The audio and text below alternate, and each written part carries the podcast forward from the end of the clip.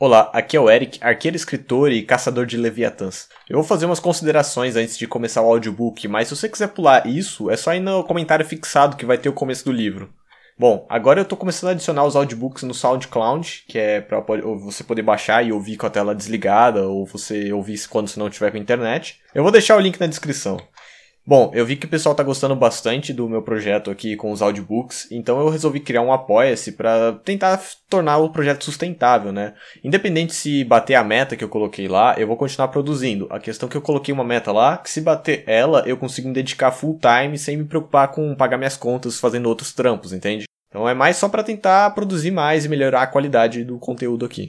Link na descrição. Queria dar uma ressalto aqui que o Bastiat ele não é um libertário, então ele tem algumas ideias contraditórias, mas ele traz bastante ideias bem interessantes, então acho que é uma excelente leitura sim. Links de PDF ou de onde você compra o livro físico, tudo na descrição. Nome do livro: A Lei. Nome do autor: Frederic Bastiat. A lei foi pervertida e com ela os poderes da polícia do Estado também foram. A lei, digo, não somente distância da sua própria finalidade, mas voltada para a consecução de um objetivo inteiramente oposto, a lei foi transformada em instrumento de qualquer tipo de ambição, ao invés de ser usada como freio para reprimi-la. A lei servindo à iniquidade em vez de, como deveria ser sua função, puni-la. Se isto é verdade, trata-se de um caso muito sério e é meu dever moral chamar a atenção de meus concidadãos para ele. Capítulo 2 a vida é um dom de Deus. Recebemos de Deus um dom que engloba todos os demais. Este dom é a vida, vida física, intelectual e moral. Mas a vida não se mantém por si mesma. O Criador incumbiu-nos de preservá-la, de desenvolvê-la e de aperfeiçoá-la. Para tanto, proveu-nos de um conjunto de faculdades maravilhosas e nos colocou no meio de uma variedade de recursos naturais. Pela aplicação de nossas faculdades a esses recursos naturais, podemos convertê-los em produtos e usá-los. Este processo é necessário para que a vida siga o curso que lhe está destinado. Vida, faculdade, produção e, em outros termos, individualidade, liberdade, propriedade. Eis o homem. E, apesar da sagacidade dos líderes políticos, esses três dons de Deus precedem toda e qualquer legislação humana e são superiores a ela. A vida, a liberdade e a propriedade não existem pelo simples fato de os homens terem feito leis. Ao contrário, foi feito pelo fato de a vida, a liberdade e a propriedade existirem antes dos homens fazerem as leis. Capítulo 3 O que é a lei?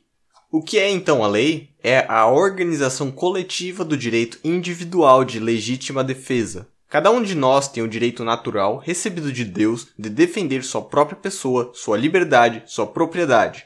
Estes são os três elementos básicos da vida que se complementam e não podem ser compreendidos um sem o outro.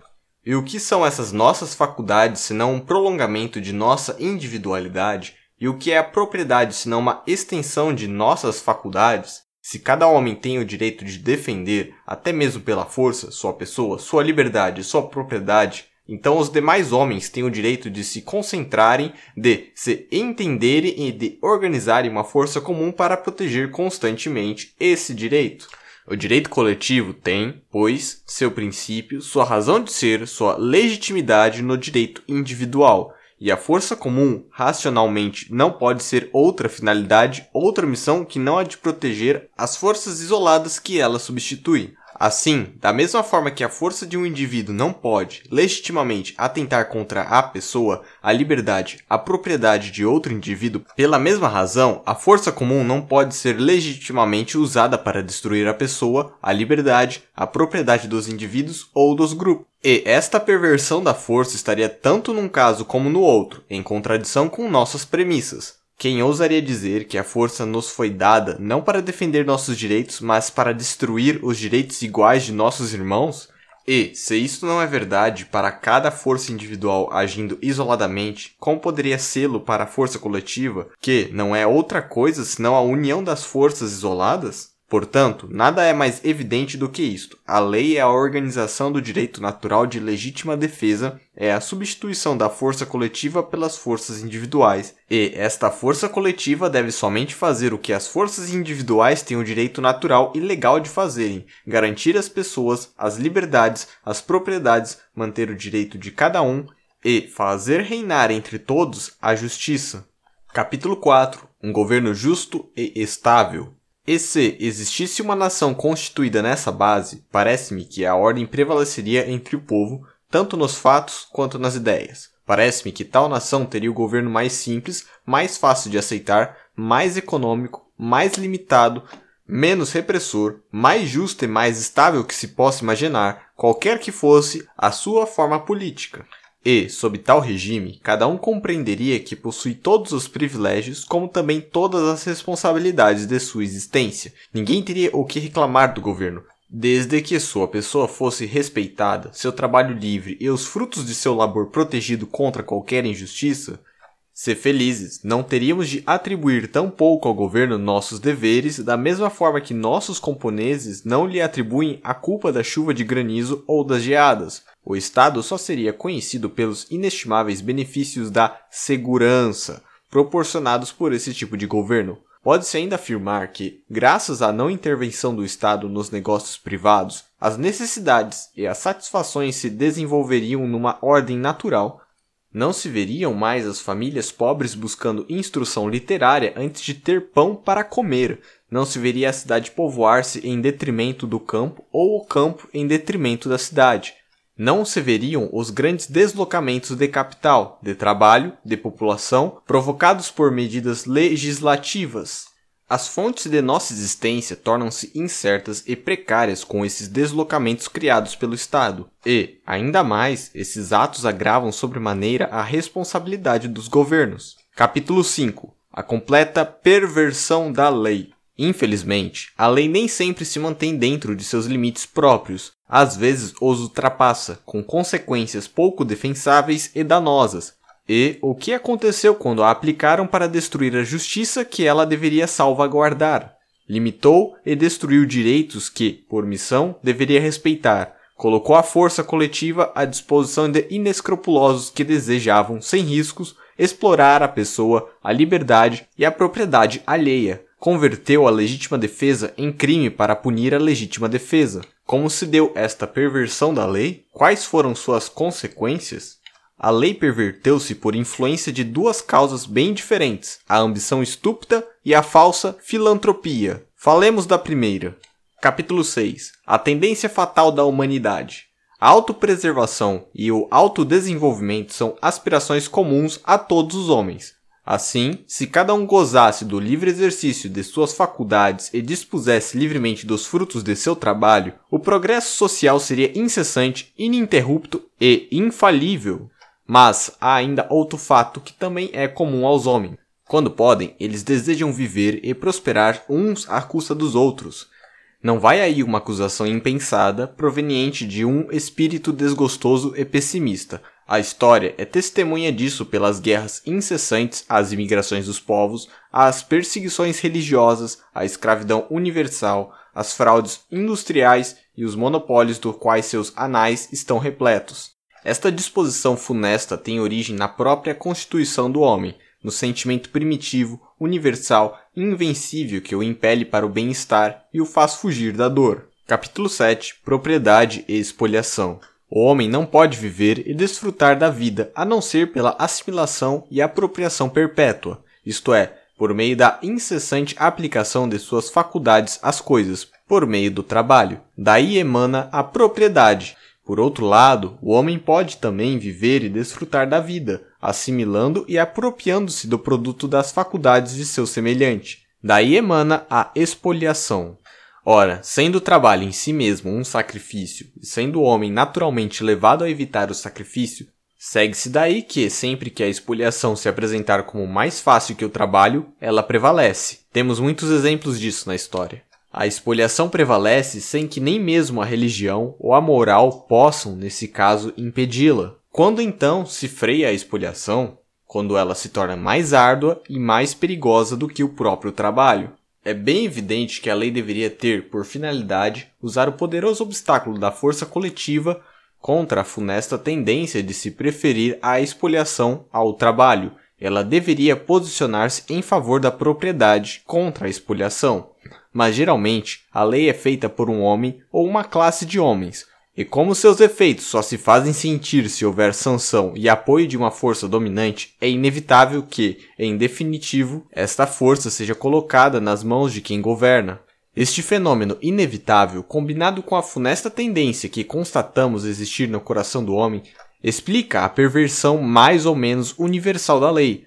Compreende-se então por que, uma vez de ser um freio contra a injustiça, ela se torna um instrumento da injustiça talvez o instrumento mais invencível. Compreende-se porque, segundo o poder do legislador, ela destrói em proveito próprio e em diversos graus. No resto da humanidade, a individualidade através da escravidão, a liberdade através da opressão, a propriedade através da expoliação. Capítulo 8 Vítimas da expoliação legal. É próprio da natureza dos homens reagir contra a iniquidade da qual são vítimas. Então, quando a expoliação é organizada pela lei em prol das classes dos que fazem a lei, todas as classes expoliadas tentam, por vias pacíficas ou revolucionárias, participar de algum modo da elaboração das leis. Estas classes, segundo o grau de lucidez ao qual tenham chegado, podem se propor dois objetivos bem diferentes ao perseguir a conquista de seus direitos políticos, ou querem fazer cessar a expoliação legal,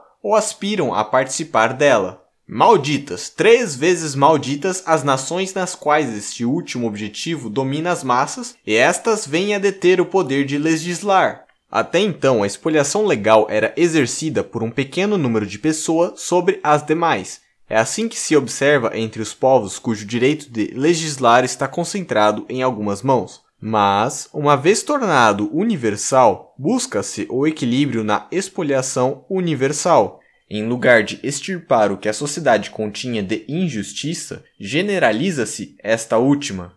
Tão logo as classes deserdadas recobram seus direitos políticos, o primeiro pensamento que as assalta não é o de livrar-se da expoliação, mas organizar contra as outras classes em seu próprio detrimento um sistema de represálias, como se fosse preciso antes do advento do reinado da justiça, que uma cruel vingança venha feri-las, uma por causa da iniquidade, outras por causa da ignorância. Capítulo 9 Resultados da expoliação legal. Não poderiam, pois, ser introduzidas na sociedade mudança e infelicidades maiores que esta, a lei convertida em instrumento de expoliação. Quais as consequências de semelhante perturbação? Seriam necessários volumes e mais volumes para descrevê-las todas. Contentemo-nos em indicar as mais notáveis. A primeira é a que apaga em todas as consciências a noção do justo e do injusto. Nenhuma sociedade pode existir se nela não impera de algum modo o respeito às leis, Porém, o mais seguro para que as leis sejam respeitadas é que elas sejam de fato respeitadas. Quando a lei e a moral estão em contradição, o cidadão se acha na cruel alternativa de perder a noção de moral ou de perder o respeito à lei. Duas infelicidades tão grandes, tanto uma quanto a outra, e entre as quais é difícil escolher. Fazer imperar a justiça está tão inerte à natureza da lei que lei e justiça formam um todo no espírito das massas, Todos nós temos forte inclinação a considerar o que é legal como legítimo, a tal ponto que são muitos os que falsamente consideram como certo que toda justiça emana da lei. Basta que a lei ordene e consagre a expoliação para que esta pareça justa e sagrada diante de muitas consciências. A escravidão, a restrição, o monopólio acham defensores não somente entre os que deles tiram proveito, como entre os que sofrem as suas consequências. Capítulo 10 O destino dos não conformistas. Tente levantar algumas dúvidas a respeito da moralidade destas instituições e irão dizer que você é um inovador perigoso, um utópico, um teórico, um subversivo, você está abalando as bases sobre as quais repousa a sociedade, você dá um curso de moral ou um de economia política? Aparecerão enviados oficiais para fazer chegar ao governo o seguinte propósito: que a ciência seja doravante ensinada não mais somente do ponto de vista da livre troca, entre parênteses, da liberdade, da propriedade, da justiça, como tem acontecido até agora, mas, e sobretudo, do ponto de vista dos fatos e da legislação contrária à liberdade, à propriedade e à justiça que rege a indústria francesa, que, nas cátedras públicas remuneradas pelo Tesouro, o professor se abstenha rigorosamente de fazer o menor ataque ao respeito devido às leis em vigor, e etc. De sorte que, se existir alguma lei que sancione a escravidão ou o monopólio, a opressão ou a expoliação sob qualquer forma, não haverá necessidade sequer de tocar no assunto sem abalar o respeito que tal lei inspira. E mais, será necessário ensinar moral e economia política do ponto de vista desta lei, isto é, na suposição de que ela é justa pelo simples fato de ser lei, um outro efeito desta deplorável perversão da lei é o de dar às paixões e às lutas políticas e, em geral, à política propriamente dita, uma preponderância exagerada. Eu poderia provar tal afirmação de vários modos. Vou me limitar, à guisa de exemplo, a aproximá-la do assunto que recentemente ocupou todos os espíritos, o sufrágio universal. Capítulo 11 Quem julgará?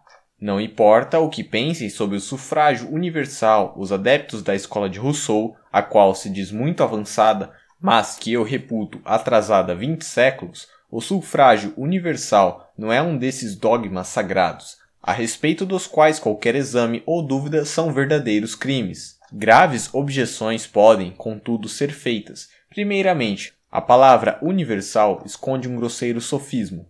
Há, na França, 36 milhões de habitantes. Para que o direito de sufrágio fosse universal, seria necessário que fosse reconhecido para 36 milhões de eleitores. Em um sistema maior, só se reconhece esse direito para 9 milhões. Três pessoas entre quatro estão, pois, excluídas, e, ainda mais, elas o são por esta quarta. Em que princípio se fundamenta tal exclusão? No princípio da incapacidade. Sufrágio universal significa sufrágio universal dos capazes Restam essas perguntas de fato. Quais são os capazes? A idade, o sexo, as condições judiciais são os únicos sinais pelos quais se pode reconhecer a incapacidade? Capítulo 12 Razão para restringir o voto. Se se examinar a questão de perto, percebe-se depressa o motivo pelo qual o direito de sufrágio repousa na presunção de capacidade e, a esse respeito, o sistema maior não difere do sistema menor a não ser pela apreciação dos sinais pelos quais esta capacidade pode ser reconhecida, o que não constitui uma diferença de princípio, mas de grau. Este motivo está no fato de que o eleitor, ao votar, não compromete só seu interesse, mas o de todo mundo. Se, como pretendem os republicanos de nossas atuais escolas de pensamento grecas e romanas, o direito de sufrágio chega com o nascimento de cada cidadão. Seria uma injustiça para os adultos impedir as mulheres e as crianças de votarem. Por que então são elas excluídas? Por que se presume que sejam incapazes? E por que a incapacidade é um motivo de exclusão? Porque não é o eleitor sozinho que sofre a consequência de seu voto, porque cada voto engaja e afeta a comunidade por inteiro porque a comunidade tem o direito de exigir algumas garantias para os atos dos quais dependem seu bem-estar e sua existência. Capítulo 13 A solução está em restringir a função da lei. Sei o que deve ser respondido neste caso. Sei também o que se pode objetar, mas este não é o lugar para esgotar controvérsias de tal natureza. Gostaria apenas de observar aqui que esta mesma controvérsia sobre o sufrágio universal, que agita, apaixona e perturba as nações, perderia toda a sua importância se a lei tivesse sempre sido o que ela deveria ser. Com efeito, se a lei se restringisse exclusivamente à proteção das pessoas, de todas as liberdades e de todas as propriedades, se ela não fosse senão o obstáculo, o freio, o castigo de todas as opressões e expoliações, Será que nós discutiríamos entre cidadãos a respeito do sufrágio mais ou menos universal? Será que se colocaria em discussão a maior dos bens, a paz pública? Será que as classes excluídas se recusariam a esperar pacificamente a sua vez de votar? Será que os que gozam do direito do voto não defenderiam com ciúmes este privilégio? E por acaso não está claro que, sendo idêntico e comum o interesse, uns agiriam sem causar grandes inconvenientes aos outros, não? Capítulo 14 A ideia fatal de expoliação legal. Mas, por outro lado, imagine-se que este princípio funesto venha a ser introduzido e que, a pretexto de organização, de regulamentação, de proteção, de encorajamento, a lei possa tirar de uns para dar a outros a lei possa lançar mão da riqueza adquirida por todas as classes para aumentar a de algumas classes. tais como a dos agricultores, dos manufaturadores, dos negociantes, dos amadores, dos artistas, dos atores e etc. Em tais circunstâncias, cada classe então aspiraria, e com razão, a lançar mão da lei. As classes excluídas reivindicariam furiosamente o direito ao voto e à elegibilidade, e arruinariam a sociedade em vez de obter o pretendido. Até os mendigos e os vagabundos provariam por si próprios que possuem títulos incontestáveis. Eles diriam: não podemos comprar vinho, tabaco, sal sem pagar imposto, e uma parte deste imposto é dado pela lei sob a forma de privilégio e subvenção a homens mais ricos do que nós. Outros usam a lei para aumentar o preço do pão, da carne, do ferro, das roupas. Já que cada um tira da lei o proveito que lhe convém, nós também queremos fazer o mesmo. Queremos da lei o direito à assistência, que é parte da expoliação do pobre. Para tanto, é necessário que sejamos eleitores e legisladores a fim de que possamos organizar a esmola em grande escala para a nossa própria classe, assim como vocês fizeram para a sua classe. Não venha nos dizer, a nós mendigos, que vocês agiram por nós, que nos darão, segundo a proposta do senhor Mimerel, 600 mil francos para que fiquemos calados, como se nos estivessem atirando um osso para roer. Temos outras pretensões e, de qualquer forma, queremos estipular, barganhar para nós mesmos da mesma maneira que as outras classes o fizeram. E o que se pode dizer para responder a tal argumento? Capítulo 15. A perversão da lei causa conflito. Enquanto se admitiu que a lei possa ser desviada de seu propósito, que ela pode violar os direitos de propriedade em vez de garanti-los, então qualquer pessoa quererá participar fazendo leis, seja para proteger-se a si própria contra a expoliação ou seja para expoliar os outros. As questões políticas serão sempre prejudiciais, dominadoras e absorverão tudo. Haverá luta às portas da Assembleia Legislativa e também luta não menos violenta no seu interior. Para convencer-se disto, basta olhar o que se passa nas câmaras legislativas da França e da Inglaterra. Seria suficiente saber como o assunto é tratado. Há necessidade de se provar que esta odiosa perversão da lei é fonte perpétua de ódio e de discórdia, podendo até chegar à destruição da ordem social se alguma prova for necessária, olhe para os Estados Unidos. É o país do mundo onde a lei permanece mais dentro do limite de sua finalidade, a saber, garantir para cada um a liberdade e a propriedade. Como consequência disto, parece não haver no mundo país onde a ordem social repouse sobre bases mais sólidas. Mas mesmo nos Estados Unidos, existem duas questões, e tão somente duas, que colocaram por várias vezes a ordem política em perigo. Capítulo 16: Escravidão e tarifas constituem expoliação. E quais são essas duas questões? São a escravidão e as tarifas aduaneiras. Nesses dois assuntos, contrariamente ao espírito geral da República dos Estados Unidos, a lei adquiria um caráter expoliador. A escravidão é uma violação pela lei da liberdade. A tarifa protetora é uma violação pela lei do direito de propriedade. E, certamente, é bem provável que, em meio a tantos outros debates, este duplo flagelo legal, triste herança do velho mundo, possa trazer e trará a ruína da União. É que, com efeito, não se pode imaginar, no seio de uma sociedade, um fato mais digno de consideração que este. A lei veio para ser um instrumento da injustiça, e se este fator gera consequências tão terríveis nos estados, onde o propósito da lei só permitiu exceções no caso da escravidão e das tarifas. O que dizer de nossa Europa, onde a perversão da lei constitui um princípio, um sistema? Capítulo 17 Duas espécies de perversão. O Sr. de Montalembert político e escritor, ao adotar o pensamento contido na famosa Proclamação do Senhor, Charlie dizia: é preciso combater o socialismo. E, por socialismo, acredita-se que, segundo a definição do Sr. Charles Dupin, ele queria dizer expoliação. Mas de que expoliação estava ele falando? Pois há dois tipos de expoliação: a legal e a ilegal. Não creio que a expoliação ilegal, tal como o roubo e a fraude, que o Código Penal define, prevê e pune, possa ser chamada de socialismo. Não é ela que ameaça sistematicamente a sociedade em suas bases. Aliás, a guerra a esse tipo de expoliação não esperou o sinal verde do senhor de Montalembert ou do senhor Carlier.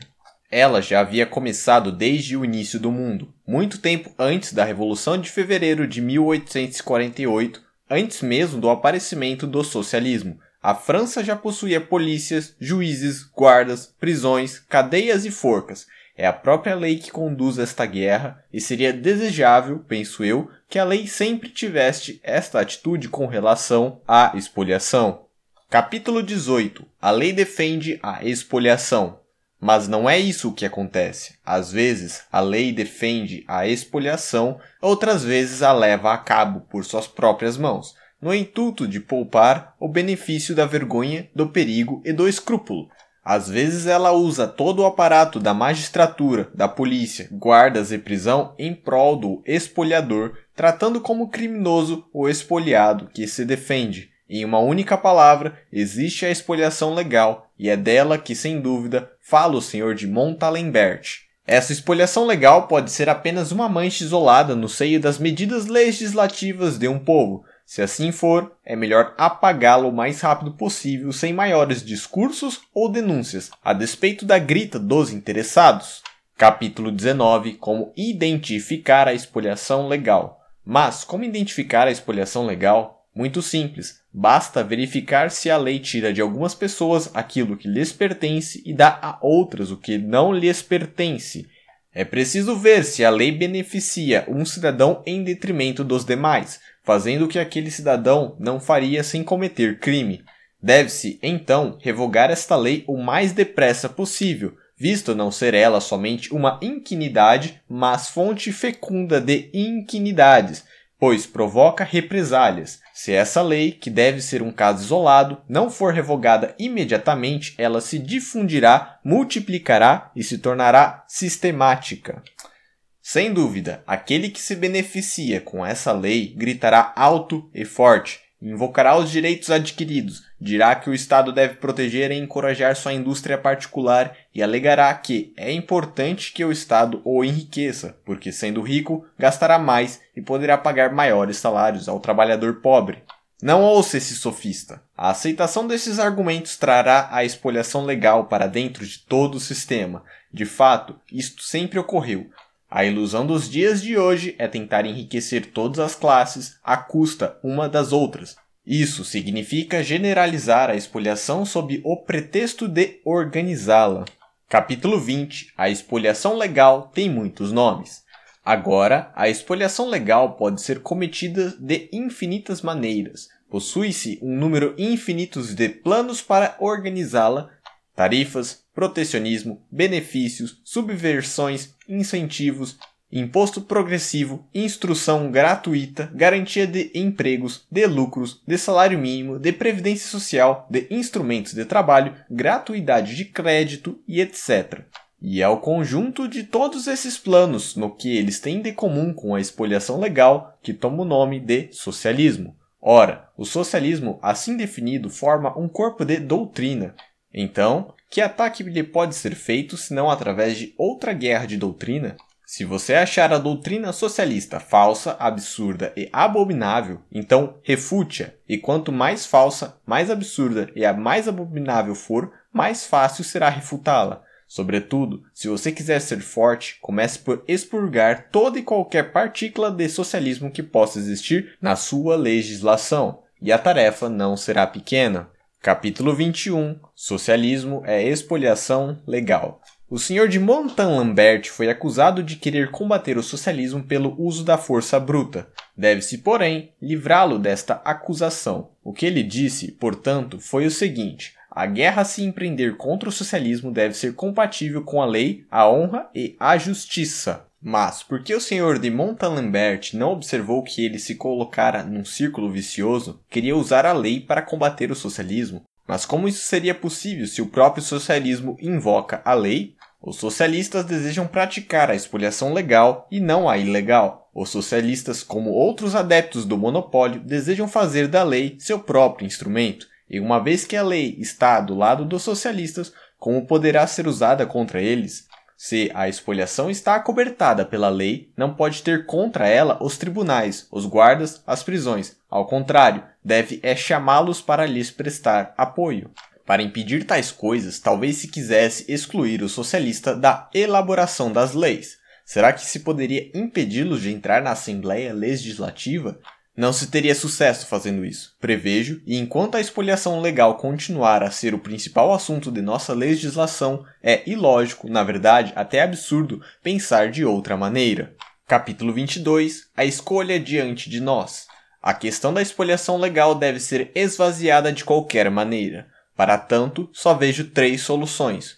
1. Um, poucos espoliarão muitos. 2. Todos espoliarão todos. 3. Ninguém espolhará ninguém devemos fazer nossa escolha: espoliação parcial, universal ou nula. A lei só pode lutar por um desses três resultados. Espoliação parcial é o sistema que prevaleceu enquanto o eleitorado era parcial e ao qual estamos retornando para evitar a invasão do socialismo. Espoliação universal é o sistema que nos ameaçou quando o sufrágio se tornou universal. As massas conceberam a ideia de legislar a partir do mesmo princípio utilizado pelos legisladores que as precederam, quando o sufrágio era limitado. Espoliação nula. É o princípio da justiça, da paz, da ordem, da estabilidade, da harmonia, do bom senso. E até o último dos meus dias eu proclamarei com todas as minhas forças, que já estão débeis por causa de meus pulmões, a existência desse princípio.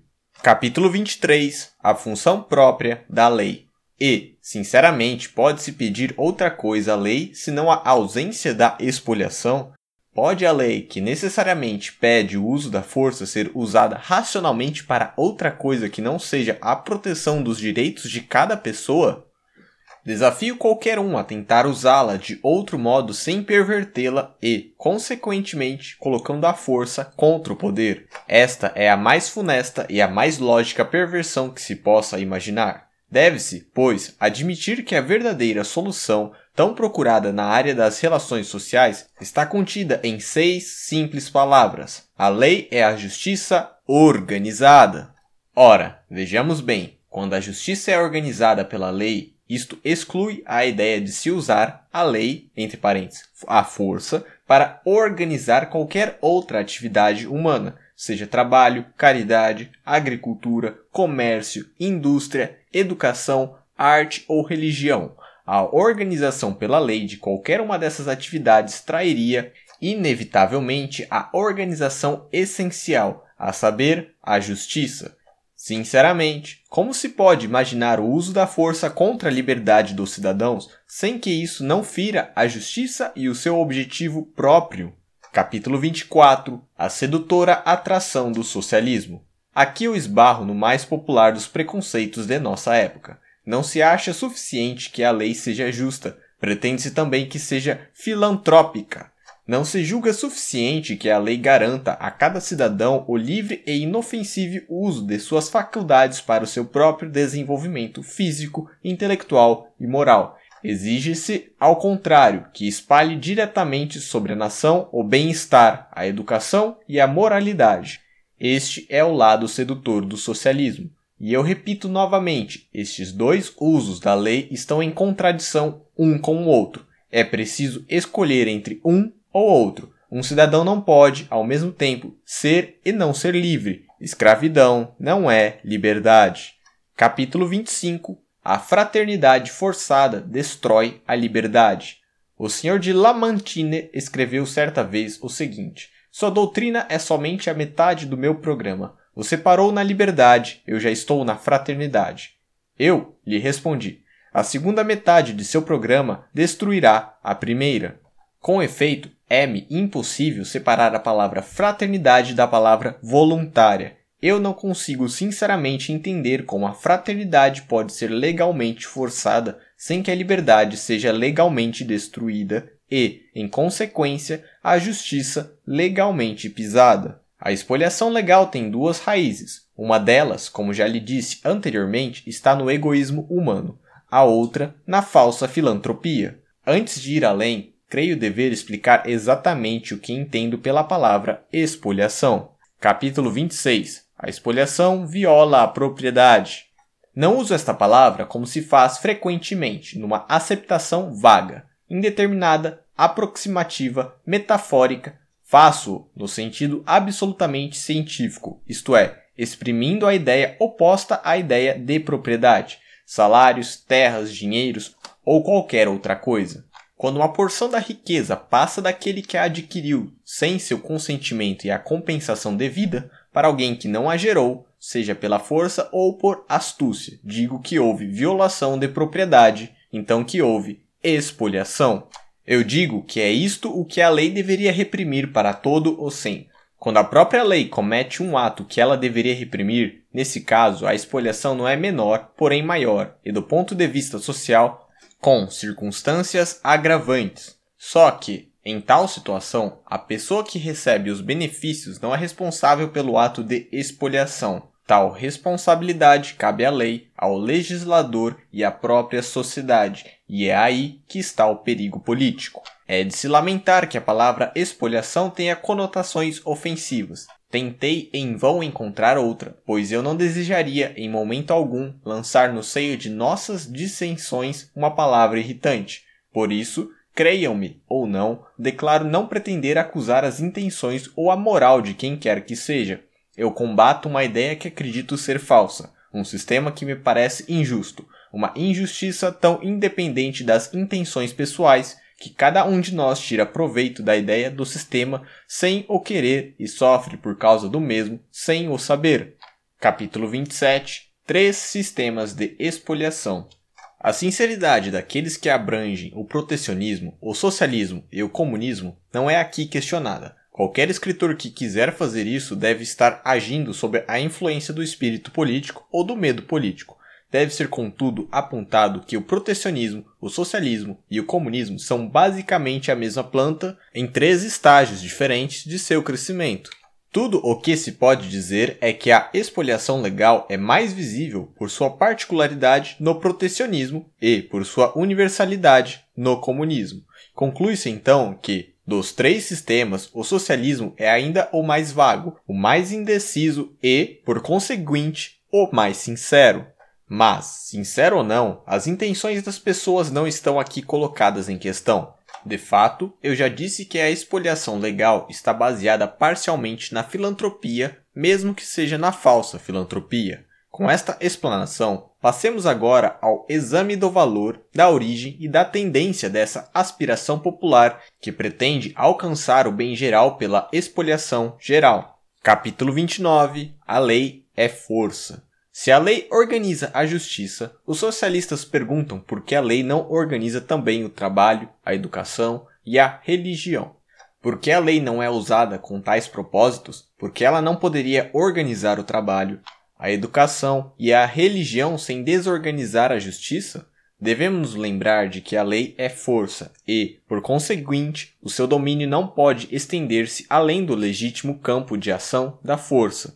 Quando a lei e a força mantêm um homem dentro da justiça, não lhe impõe nada mais que uma simples negação. Não lhe impõe senão a abstenção de prejudicar outrem. Não violam sua personalidade, sua liberdade, nem sua propriedade. Elas somente salvaguardam a personalidade, a liberdade e a propriedade dos demais. Mantêm-se na defensiva puramente e defendem a igualdade de direitos para todos. Capítulo 30 A lei é um conceito negativo. A lei e a força realizam uma missão cuja inocuidade é evidente, a utilidade palpável e a legitimidade é indiscutível. Isto é tão verdadeiro que um de meus amigos me fez observar que a finalidade da lei é fazer reinar a justiça, o que, a rigor, não é bem exato. Seria melhor dizer-se que a finalidade da lei é impedir a injustiça de reinar, com efeito, não é a justiça que tem uma existência própria, mas a injustiça. Uma resulta da ausência da outra. Mas, quando a lei, por intermédio de seu agente necessário, a força, impõe um modo de trabalho, um método ou uma matéria de ensino, uma fé religiosa ou um credo, não é mais negativamente, mas positivamente que ela age sobre os homens. Ela substitui a vontade do legislador por sua própria vontade, a iniciativa do legislador por sua própria iniciativa. Quando isto acontece, as pessoas não têm mais que se consultar, que comparar, que prever. A lei faz tudo por elas, a inteligência torna-se para elas um móvel inútil, elas deixam de ser gente, perdem sua personalidade, sua liberdade, sua propriedade. Tente-se imaginar uma forma de trabalho imposta pela força que não atinja a liberdade, uma transmissão de riqueza imposta pela força que não seja uma violação de propriedade. Se imaginar isto for impossível, deve-se reconhecer que a lei não pode organizar o trabalho e a indústria sem organizar a injustiça. Capítulo 31 A abordagem política quando um político, de dentro de seu escritório, observa a sociedade, ele se surpreende com o espetáculo de desigualdade que se apresenta diante de seus olhos. Ele deplora os sofrimentos que são enormes para grande número de nossos irmãos, sofrimentos estes tornados mais entristecedores ainda pelo contraste com o luxo e a opulência. Talvez esse político devesse perguntar-se se um tal estado de coisas na sociedade não tem por origem antigas expoliações causadas por conquistas e também por novas expoliações causadas pela lei. Ele deveria talvez considerar a seguinte proposição: se os homens aspiram ao bem-estar e à perfeição, o reinado da justiça não seria suficiente para produzir os maiores esforços em busca do progresso e a maior igualdade possível, compatíveis com a responsabilidade individual que Deus estabeleceu para que virtudes e vícios tenha para cada um sua justa consequência? Mas o político nem pensa nisso. Seu pensamento está voltado para as organizações, as combinações e arranjos, legais ou aparentemente legais. Ele procura remediar o mal aumentando e perpetuando a verdadeira causa desse mal em primeiro lugar, a expoliação legal. Já vimos que a justiça é um conceito negativo. Haverá, porventura, alguma dessas ações legais positivas que não contenha o princípio da expoliação? Capítulo 32 A Lei e a Caridade. Disse-se: há pessoas que carecem de dinheiro e se apela para a lei. Mas a lei não é uma teta que se enche por si mesma de leite e cujas veias podem ser supridas em alguma fonte fora da sociedade. Nada entra no tesouro público em benefício de um cidadão ou de uma classe sem que outros cidadãos e outras classes tenham sido forçados a contribuir para tal. Se cada um retirar do tesouro a quantia com a qual houver contribuído, neste caso a lei não será expoliadora, porém não estará fazendo nada para aqueles que não têm riqueza. A lei só será um instrumento promotor da igualdade se tirar de algumas pessoas para outras pessoas, e nesse momento ela se torna instrumento de expoliação. Sob esse ponto de vista, examinem o protecionismo das tarefas, os subsídios, as garantias de lucro, as garantias de trabalho, de assistência e esquemas de bem-estar social, a educação pública, o imposto progressivo, o crédito livre e o serviço público vai se descobrir sempre que estão baseados na expoliação legal, na injustiça organizada. Capítulo 33 A Lei e a Educação. Disse-se a pessoas que carecem de educação e se apela para a lei. Mas a lei não é por si mesma uma tocha de saber que brilha e lança sua luz em várias direções. A lei se estende sobre uma sociedade na qual há homens que sabem e outros que não sabem, cidadãos que necessitam aprender e outros que estão dispostos a ensinar. Nesse assunto de educação, a lei só tem duas alternativas: ou deixar acontecer livremente o processo de ensino-aprendizagem sem usar a força, ou forçar a vontade dos homens nesse sentido, tirando de alguns o necessário para pagar os professores que o governo indicar para ensinar gratuitamente o que necessitar. Mas neste segundo caso, a lei fere a liberdade e a propriedade através da expoliação legal. Capítulo 34 A lei e a moralidade. Disse-se a pessoas que carecem de moralidade e de religião, e se apela para a lei. Mas a lei é força, e por acaso há necessidade de salientar o quanto é violento e infrutífero usar a força em assuntos de moralidade e de religião? Parece que os socialistas, apesar das complacências que têm para consigo mesmos, não podem deixar de perceber a monstruosa expoliação legal que resulta de tais sistemas e de tais esforços. Mas o que fazem os socialistas? Eles habitualmente disfarçam esta expoliação diante dos olhos de todos e dos seus próprios, usando para ela nomes sedutores tais como fraternidade, solidariedade, organização e associação, e nos lança no rosto que somos individualistas. Capítulo 35 Uma confusão de termos. O socialismo, como as velhas ideias de onde emana, confunde a distinção entre governo e sociedade. Como resultado disto, cada vez que nos opomos a algo que o governo queira fazer, os socialistas concluem que estamos fazendo oposição à sociedade.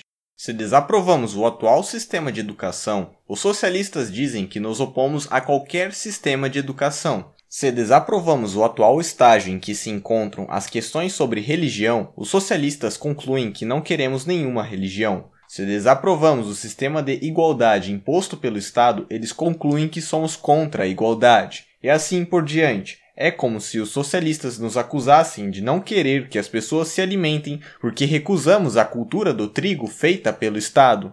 Capítulo 37 A influência dos escritores socialistas. Como foi possível prevalecer no mundo político a curiosa ideia de fazer decorrer da lei o que nela não está?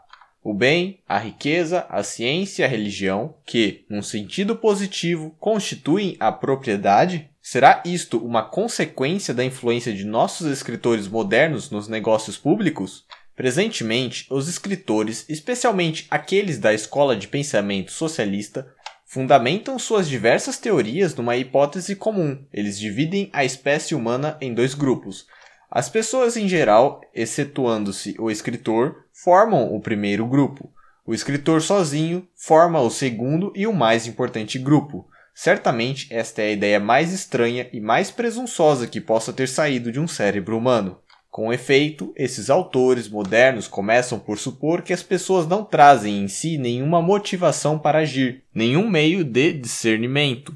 Pensam que as pessoas são desprovidas de espírito de iniciativa, que são matéria inerte, moléculas passivas, átomos sem espontaneidade, em suma, vegetais indiferentes à sua própria forma de existência.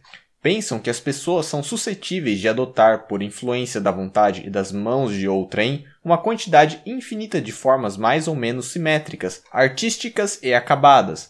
Além disso, nenhum desses autores hesita em imaginar que ele próprio é esta vontade e esta mão, esta força motivadora universal, este poder criativo cuja sublime missão é reunir em sociedade esses materiais dispersos que são os homens.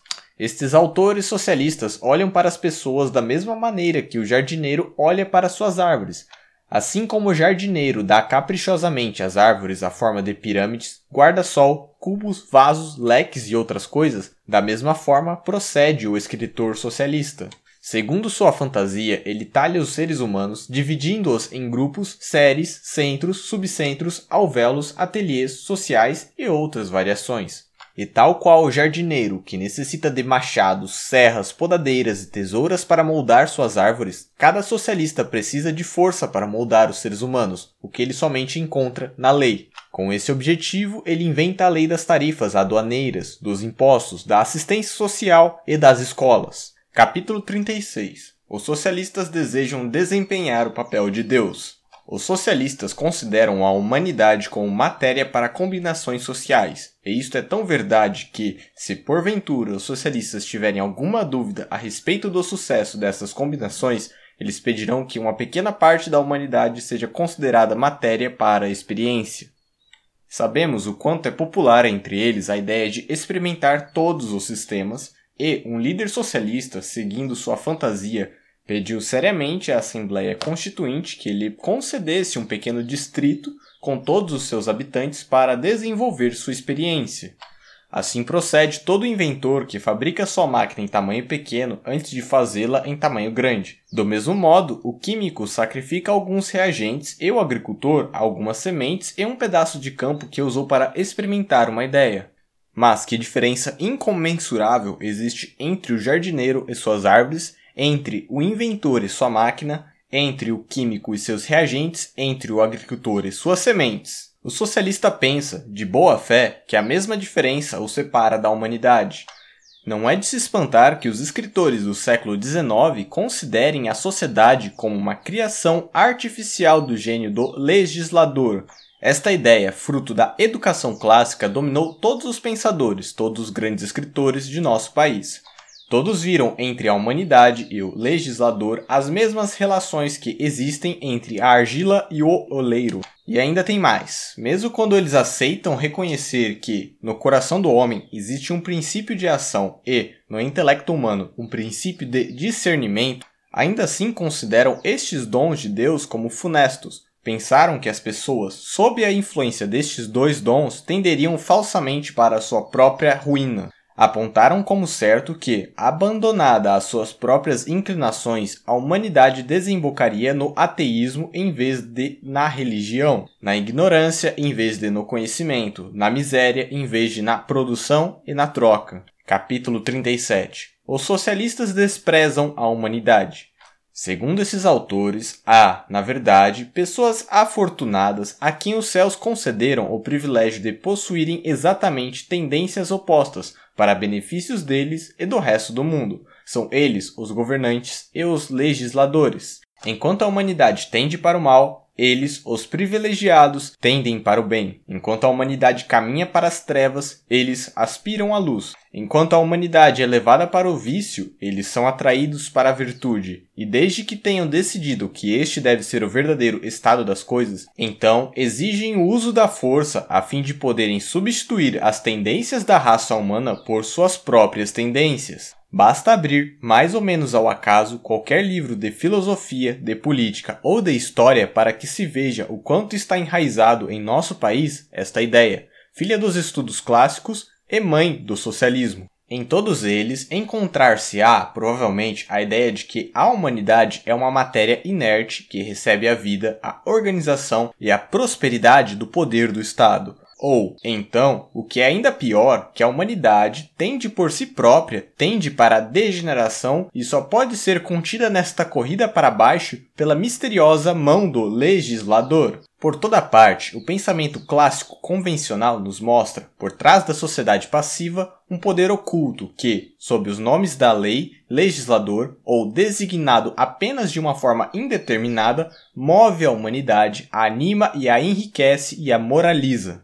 Capítulo 38 A defesa do trabalho compulsório. Consideremos inicialmente a seguinte citação de Bossuet. Citação: Uma das coisas mais inculcadas com mais força no espírito dos egípcios era o amor à pátria. A ninguém era permitido ser inútil para o Estado. A lei indicava a cada um sua função, a qual se perpetuava de pai para filho. A ninguém era permitido o exercício de duas profissões, e nem tampouco passar de uma profissão para outra. Mas havia uma ocupação que devia ser comum: era o estudo das leis e da sabedoria.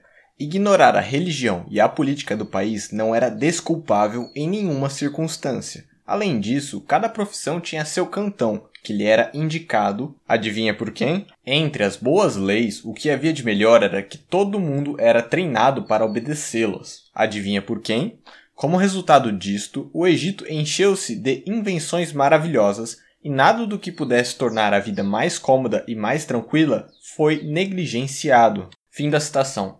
Assim, os homens, segundo Bossuet, não tiravam nada de si, patriotismo, prosperidade, invenções, trabalho, ciência, tudo era dado ao povo através das leis ou dos reis. O que o povo tinha de fazer era seguir os seus líderes. Capítulo 39 Defesa do governo paternalista. Bossuet levou essa ideia sobre o Estado como fonte de todo o progresso ainda bem mais longe, quando defendeu os egípcios contra a acusação de que rejeitaram a luta e a música, ele disse assim: Como isto é possível? Estas artes foram inventadas por Trimegisto, que se supõe ter sido chanceler do deus egípcio Osíris. E ainda tem a afirmação de Botsuet sobre os persas, onde ele pretendia que tudo vinha de cima. Citação: Um dos primeiros cuidados do príncipe era incentivar a agricultura. Três pontos. Assim, como havia cargos destinados à condução dos exércitos, havia também outros para zelar pelo trabalho do campo. Três pontos. O povo persa tinha pela autoridade real um suspeito que chegava às raias do excesso. Fecha a citação. E, de acordo com Bossuet, o povo grego, embora mais inteligente, não tinha também o sentido de seu próprio destino, Como cães e cavalos, os gregos não podiam por si próprios inventar os mais simples jogos. Citação: Os gregos, naturalmente cheios de inteligência e de coragem, foram desde cedo educados por reis e colonizadores vindos do Egito. De lá aprenderam os exércitos do corpo, a corrida a pé, a cavalo, em carros. Três pontos. O que os egípcios lhe ensinaram de melhor foi a serem dóceis, a se deixarem formar por leis, objetivando o bem público. Capítulo 40 A ideia da humanidade passiva. Não se pode discutir que essas teorias clássicas, entre parênteses, levadas avantes pelos escritores da época, pelos legisladores, economistas e filósofos, fecha parênteses, estabeleceram que cada coisa veio para o povo de uma origem estranha a ele próprio. Como outro exemplo, tomemos Fenelon. Ele foi testemunha do poder de Luís XIV. Isto e mais o fato de ter sido nutrido nos estudos clássicos e na admiração pela antiguidade, naturalmente fizeram que, Fenelon aceitasse a ideia de que a humanidade era passiva, e de tanto que suas infelicidades, como sua prosperidade, suas virtudes, como seus vícios, lhe advinham de uma ação exterior, proveniente das leis ou dos legisladores. Assim, no seu utópico salento, ele mostra aos homens com todos os seus interesses, faculdades, desejos e bens sob a discreta tutela dos legisladores. Em qualquer circunstância, as pessoas não decidem por si próprias, mas sim o príncipe. Nele residem o pensamento, a previdência, o princípio de toda organização, de todo progresso e, por conseguinte, a responsabilidade. Para provar isto, bastar-me-ia transcrever aqui todo o livro de Telemaco. Remeto ele aos leitores e me contento em citar algumas passagens, tomadas ao acaso, neste célebre poema do qual, em outro plano, sou o primeiro a celebrar o valor. Capítulo 41 Os socialistas ignoram a razão e os fatos com a surpreendente credulidade que é típica dos clássicos, Fenelon ignora a autoridade da razão e dos fatos, quando atribui a felicidade geral dos egípcios não à sua própria sabedoria, mas à sabedoria de seus reis. Citação: Ao olharmos as margens dos rios, percebíamos cidades opulentas, casas de campos agradavelmente situadas, terras que se cobriam a cada ano de douradas colheitas em prados cheios de rebanhos, trabalhadores cansados sob o peso dos frutos que a terra oferece, pastores que faziam ecoar por toda parte o doce som de suas flautas e de seus pífaros. Feliz, dizia Mentor, o povo que é conduzido por um rei sábio. E Mentor me fazia notar a alegria e abundância espalhada por todo o campo no Egito. Aí se podiam contar até vinte e duas mil cidades, a justiça feita a favor do pobre, contra o rico, a boa educação das crianças, acostumadas à obediência, ao trabalho, à sobriedade, ao amor pelas artes e pelas letras, a exatidão com que todas as cerimônias religiosas eram celebradas, o desinteresse, o desejo da honra, a fidelidade aos homens e o temor aos deuses, tudo isso inspirados pelos pais aos filhos. Ele não se cansava de admirar esta bela ordem, Feliz, me dizia ele, o povo que um rei sábio conduz desta maneira. Fecha a citação. Sob Creta, Fenelon descreve um indílio anda mais sedutor. E em seguida, coloca na boca de Mentor as seguintes palavras. Abre citação. Tudo o que vocês veem nesta ilha maravilhosa é frutos das leis de Minos, a educação que ele estabeleceu para as crianças torna o corpo sadio e robusto. Elas são inicialmente acostumadas a uma vida simples, frugar e laboriosa. Supõe-se que qualquer prazer dos sentidos amolece o corpo e o espírito. Não se lhes propõe jamais outro prazer que a de serem invencíveis, através da virtude e da conquista da glória. Três pontos. Aqui se castigam três vícios que, entre outros povos, são impunes: a ingratidão, a dissimulação e a avareza. Quanto ao Fausto e à preguiça, não se tem jamais necessidade de reprimi-los, pois são desconhecidos em Creta. Três pontos. Não se permite nem mobiliário precioso, nem festins deliciosos, nem palácios dourados. Fecha citação. É assim que mentor prepara seu aluno para moldar e manipular, sem dúvida, nas melhores das intenções, o povo de Ítaca, e, para convencer os alunos da sabedoria de suas ideias, Mentor recita-lhes o exemplo de Salento. É desse tipo de filosofia que recebemos nossas primeiras ideias políticas. Nos ensinaram a tratar as pessoas como instrutor de agricultura, ensina os agricultores a preparar e a cuidar do solo. Capítulo 42 Um nome famoso e uma má ideia. Agora ouçam o Montesquieu sobre o mesmo assunto. Abre citação. Para manter o espírito de comércio, é necessário que todas as leis o favoreçam. Essas leis, por suas disposições, dividindo as fortunas à medida que são feitas do comércio, deveriam prover cada cidadão pobre de circunstâncias que lhe facilitassem trabalhar como os demais. As mesmas leis deveriam pôr cada cidadão rico em circunstâncias tão medíocres que tivessem necessidade de trabalhar para conservar ou para ganhar.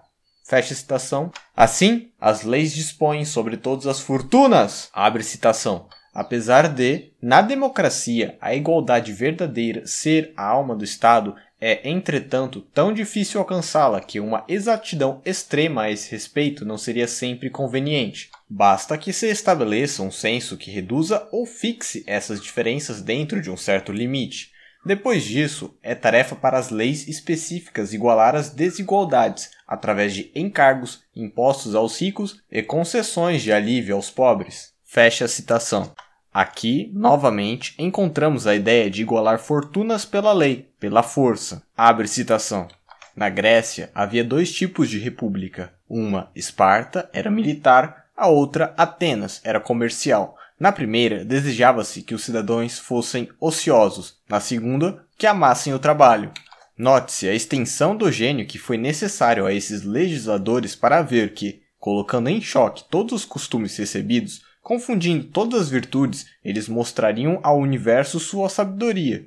Licurgo deu estabilidade à cidade de Esparta, combinando o roubo com o espírito da justiça, combinando a mais dura escravidão com a extrema liberdade combinando os sentimentos mais atrozes com a maior moderação. Parece que ele privou sua cidade de todos os recursos, artes, comércio, dinheiro e defesas. Em Esparta, tinha-se ambição sem esperança de recompensa material. Os sentimentos naturais não tinham respaldo, pois um homem não era nem filho, nem marido, nem pai. Até a castidade não era mais considerada conveniente.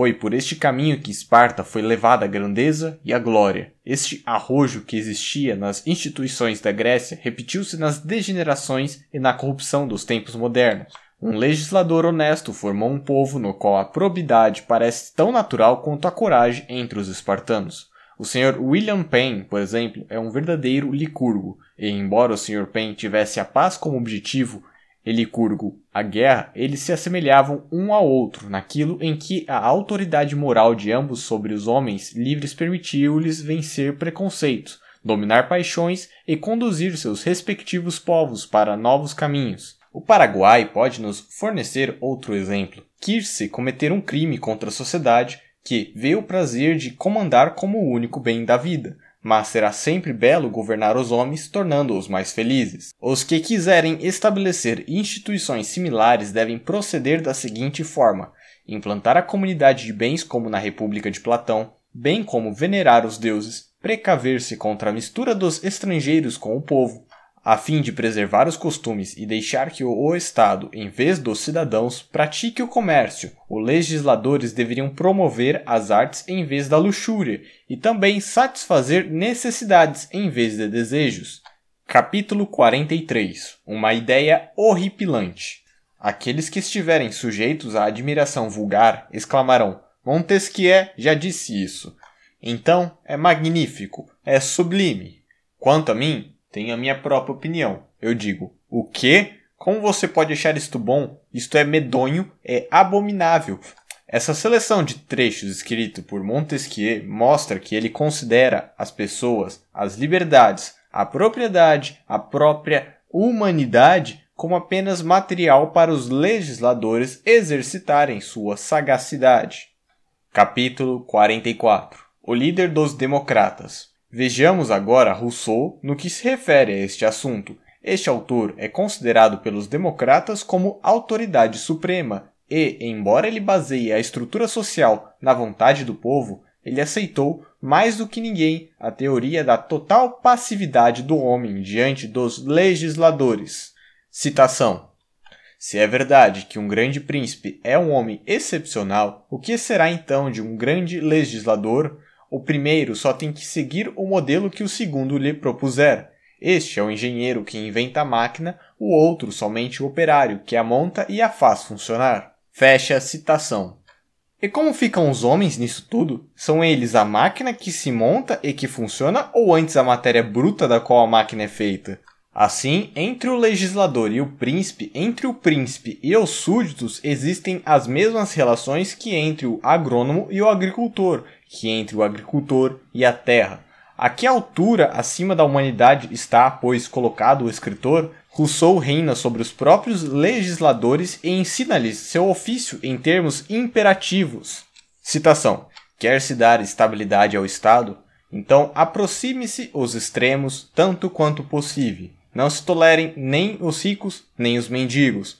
Se o solo é ingrato ou estéril, ou o campo muito pequeno para seus habitantes, que se volte para a indústria e as artes e se troquem esses produtos pelos alimentos de que se necessita. Em um solo fértil, se existem poucos habitantes, que se dedique toda a atenção à agricultura, pois assim se poderá multiplicar a população.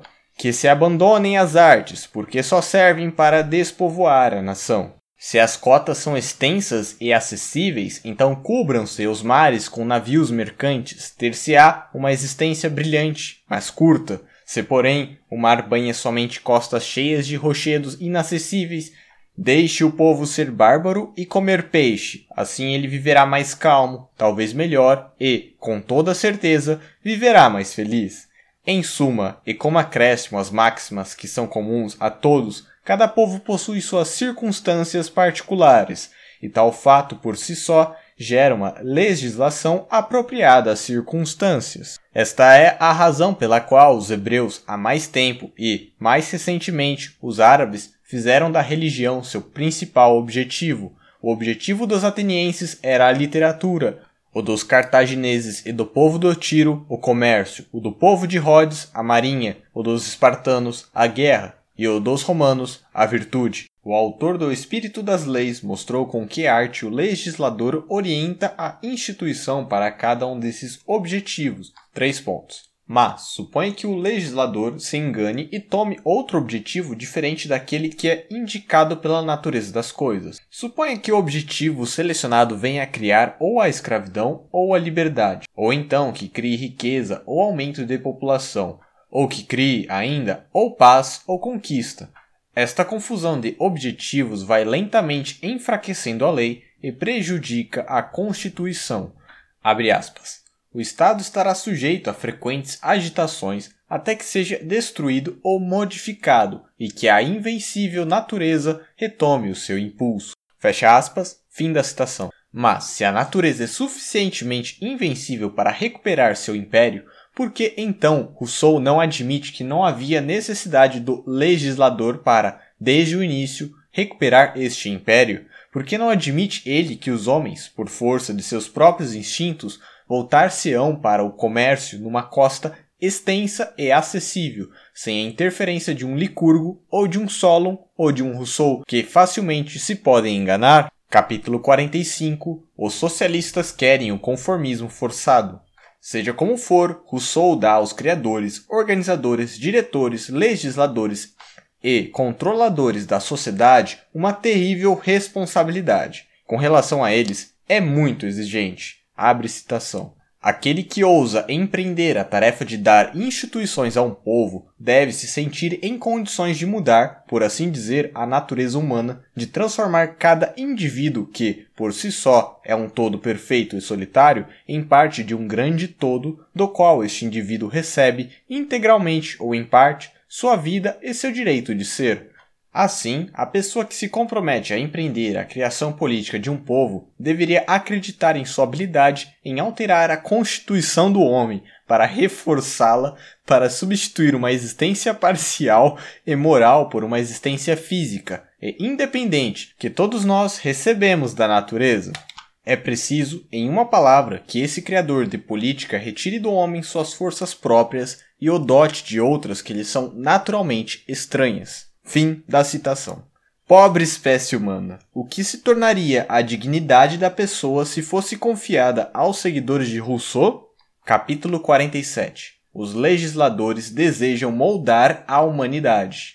Examinemos agora Rayanal quando fala do fato de a humanidade ser moldada pelo legislador. Citação: O legislador deve primeiro considerar o clima, o céu e o solo, Os recursos ao seu dispor determinam seus deveres. Ele deve primeiro considerar sua posição local. Uma população que vive à beira-mar deve ter leis voltadas para a navegação. Se for uma população interiorana, o legislador deve fazer seus planos acomodando-os à natureza e à fertilidade do solo.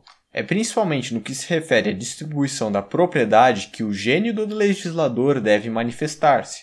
Como regra geral, quando uma nova colônia é fundada em qualquer parte do mundo, devem ser distribuídas terras de extensão suficiente a cada homem, de modo a poder sustentar sua família. Numa ilha selvagem que se povoaria de crianças, bastaria deixar germinarem as sementes da verdade junto com o desenvolvimento da razão. Três pontos. Mas quando um povo já antigo se estabelece em um país novo, a habilidade do legislador está no fato de permitir a esse povo conservar a opinião e os costumes nocivos que não podem mais ser curados e corrigidos. Se por acaso deseja evitar que tais opiniões e costumes se tornem permanentes, deve-se assegurar que a segunda geração de crianças tenha um sistema geral de educação pública. Um príncipe ou um legislador não deveriam jamais fundar colônias sem antes enviar homens sábios para instruírem a juventude. Em uma nova colônia, uma ampla oportunidade é dada ao legislador que deseja depurar os costumes e os modos de vida do povo. Se ele tiver virtude e gênio, a terra e o povo à sua disposição inspirarão a sua alma um plano para a sociedade. Um escritor pode somente traçar o plano antecipadamente de um modo vago, pois é necessário sujeitar-se à instabilidade de todas as hipóteses. O problema tem muitas formas, complicações e circunstâncias que são difíceis de prever e fixar em detalhes. Fim da citação. Capítulo 47 Os legisladores disseram como dirigir os homens. As instruções de Rayanal aos legisladores sobre como dirigir o povo podem ser comparadas às conferências de um professor de agricultura feitas a seus alunos.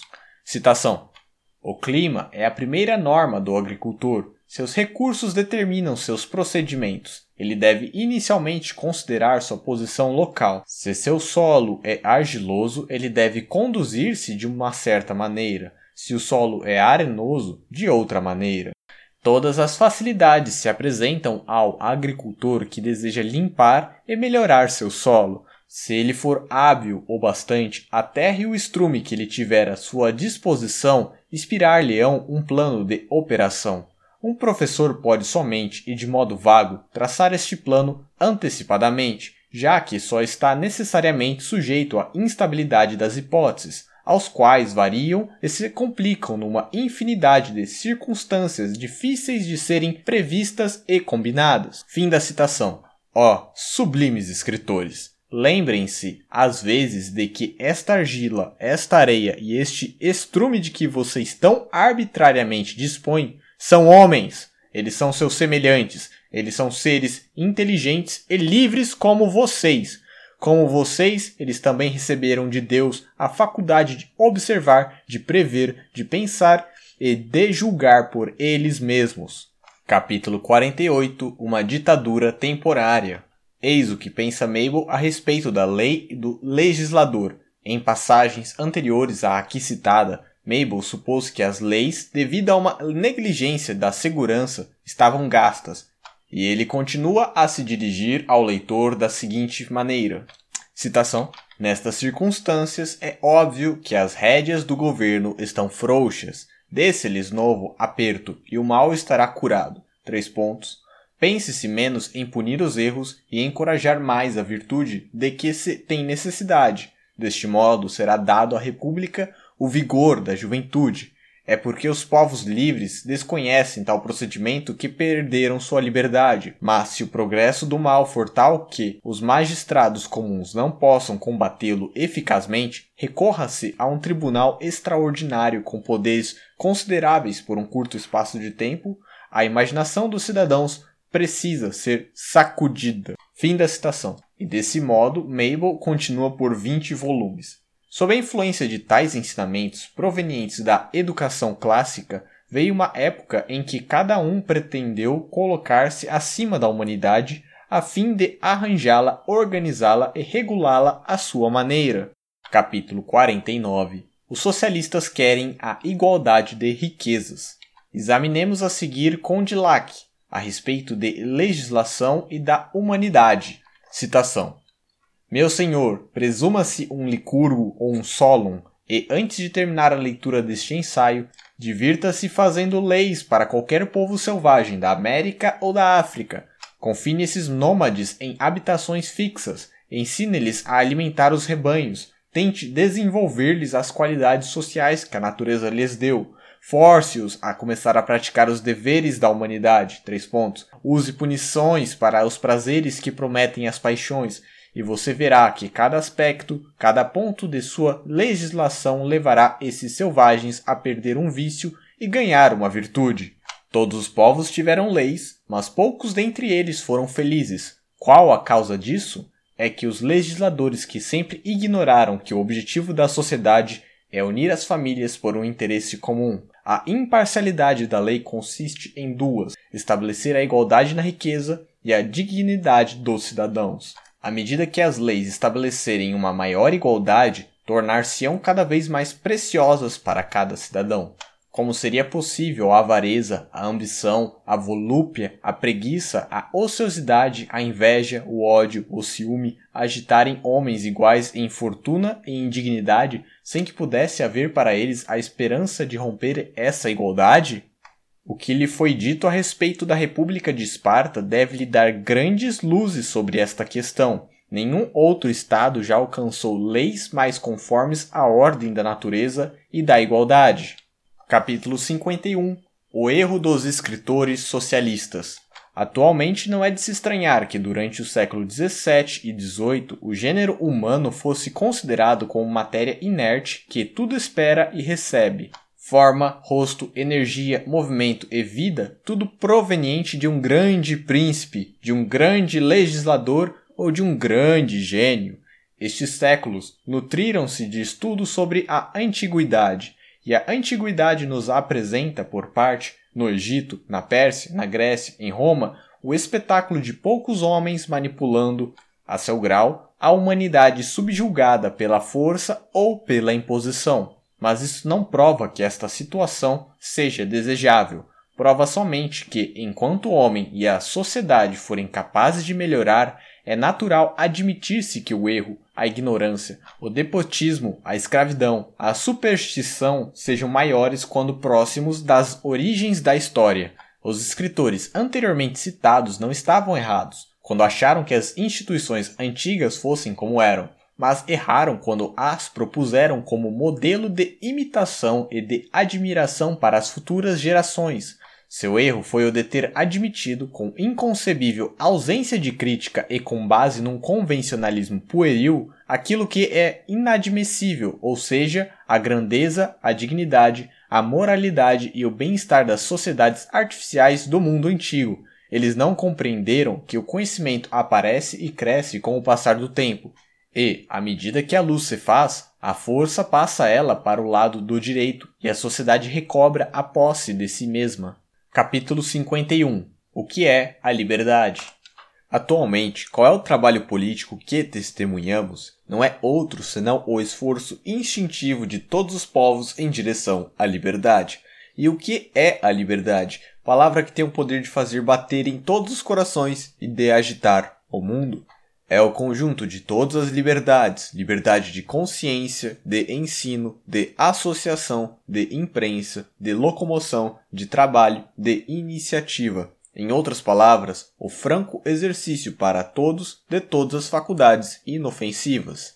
Em outras palavras ainda, a destruição de todos os despotismos, mesmo o despotismo legal e a redução da lei à sua única atribuição racional, que é a de regularizar o direito individual da legítima defesa ou de repressão da injustiça.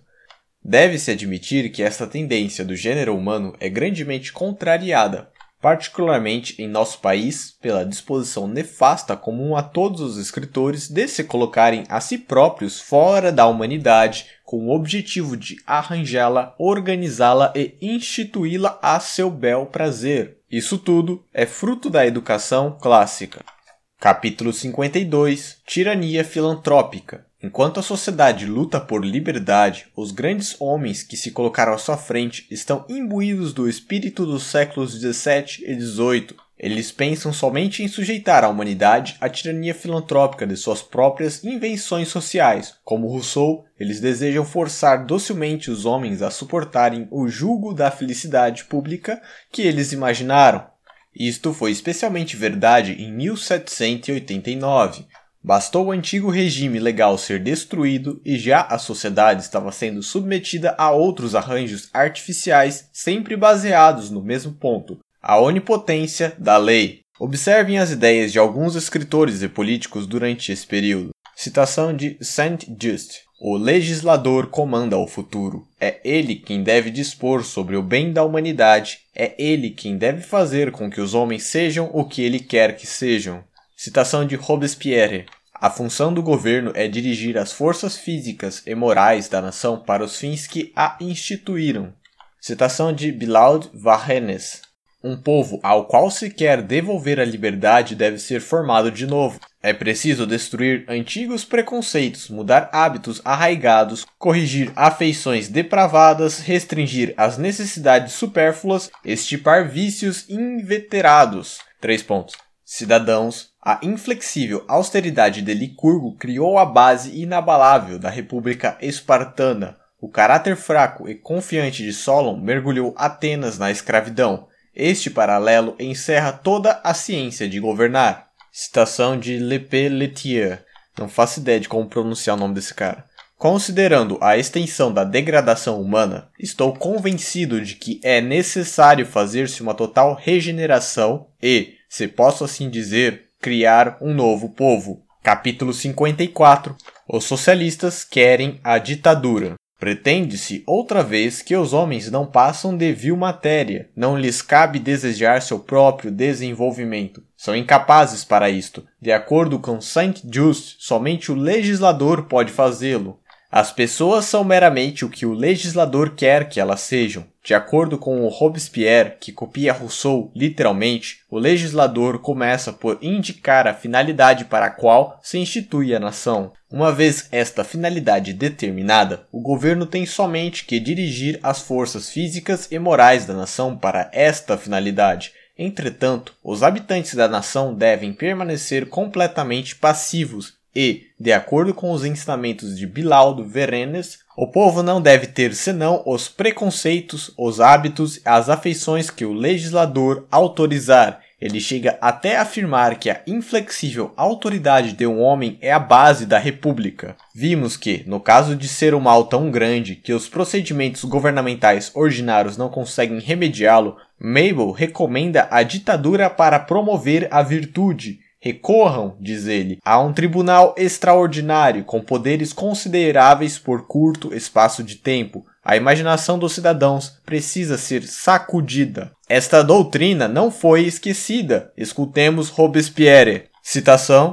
O princípio do governo republicano está na virtude e o meio necessário para estabelecer a virtude é o terror. Em nosso país, desejamos substituir a moral pelo egoísmo, a probidade pela honra, os princípios pelos costumes, os deveres pela conduta, o império da razão pela tirania da moda, o desprezo do vício pelo desprezo da infelicidade, a altivez pela insolência, a grandeza da alma pela vaidade, o amor à glória pelo amor ao dinheiro, as boas pessoas pelas pessoas agradáveis, o mérito pela intriga, o gênio pelo espírito, a verdade pelo brilho, o encanto da felicidade pelo tédio da volúpia, a grandeza do homem pela pequenez dos grandes, um povo magnânimo, poderoso e feliz por um povo amável, frível e miserável. Em suma, desejamos substituir todas as virtudes e milagres da República por todos os vícios e absurdos da monarquia. Capítulo 55 A arrogância ditatorial. A que altura, acima do resto da humanidade, se coloca Robespierre?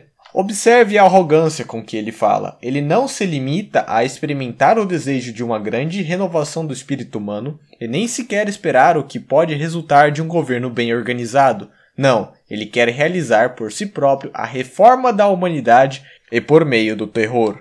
O discurso do qual é tirado este pueril e laborioso amontoado de antíteses tinha por objetivo expor os princípios da moral que devem conduzir a um governo revolucionário. Observe-se que, quando Robespierre vem pedir a ditadura, não é somente para repelir o estrangeiro ou para combater os grupos de oposição. Ele prefere a ditadura para fazer prevalecerem pelo terror seus princípios próprios de moral, ele afirma que esta é uma medida temporária que precede uma nova Constituição, mas, na verdade, o que deseja mesmo é usar o terror para extirpar do país o egoísmo, a honra, os costumes, os bons modos, a moda, a vaidade, o amor ao dinheiro, a boa companhia, a intriga, a espirituosidade, a volúpia e a miséria. Somente depois que ele, Robespierre, tiver alcançado este milagre, conforme ele mesmo afirma e com razão, é que permitirá as leis reinarem de novo. Essas miseráveis criaturas pensam que são grandes, vocês que acham a humanidade tão pequena, vocês que querem reformar tudo, porque não se reformam vocês mesmos? Essa tarefa já seria suficiente. Capítulo 55 O caminho indireto para o despotismo. Em geral, contudo, estes senhores, os reformadores, os legisladores e os escritores não desejam impor diretamente o despotismo aos homens. Oh não, eles são por demais moderados e adeptos da filantropia para fazer isso. Eles só pedem o despotismo, o absolutismo, a onipotência da lei. Aspiram somente fazer as leis. Para mostrar a prevalência dessa estranha ideia na França, eu necessitaria copiar por inteiro a obra de Mabel, Heino, Rousseau e Fenelon, e mais trechos de Bossuet e Montesquieu, e também reproduzir inteiramente as artes da convenção. Não farei tal coisa. Remeto o leitor a este material. Capítulo 56 Napoleão queria uma humanidade passiva. Não é surpreendente supor que esta ideia tenha agradado a Napoleão. Ele a adotou com fervor e a pôs energicamente em prática. Como um químico, Napoleão considerava toda a Europa material para suas experiências, mas, na devida ocasião, este material reagiu contra ele. Em Santa Helena, Napoleão, grandemente desiludido, pareceu reconhecer alguma iniciativa nos povos, e assim procedendo, ele se tornou menos hostil à liberdade, isso não impediu, entretanto, de dar a seu filho, em seu testamento, a seguinte lição: Governar é difundir a moral, a instrução e o bem-estar. Depois de tudo isso, dificilmente seria necessário citar as mesmas opiniões de Morelli, Babeuf, Owen, Saint-Simon e Fourier. Aqui estão, entretanto, alguns trechos do livro de Lois Blanc sobre a organização do trabalho. Entre aspas, em nosso projeto, a sociedade recebe o impulso do poder, Fecha aspas, página 126. Em que consiste o impulso que dá à sociedade o poder de governar? Na imposição do projeto do Sr. Louis Blanc?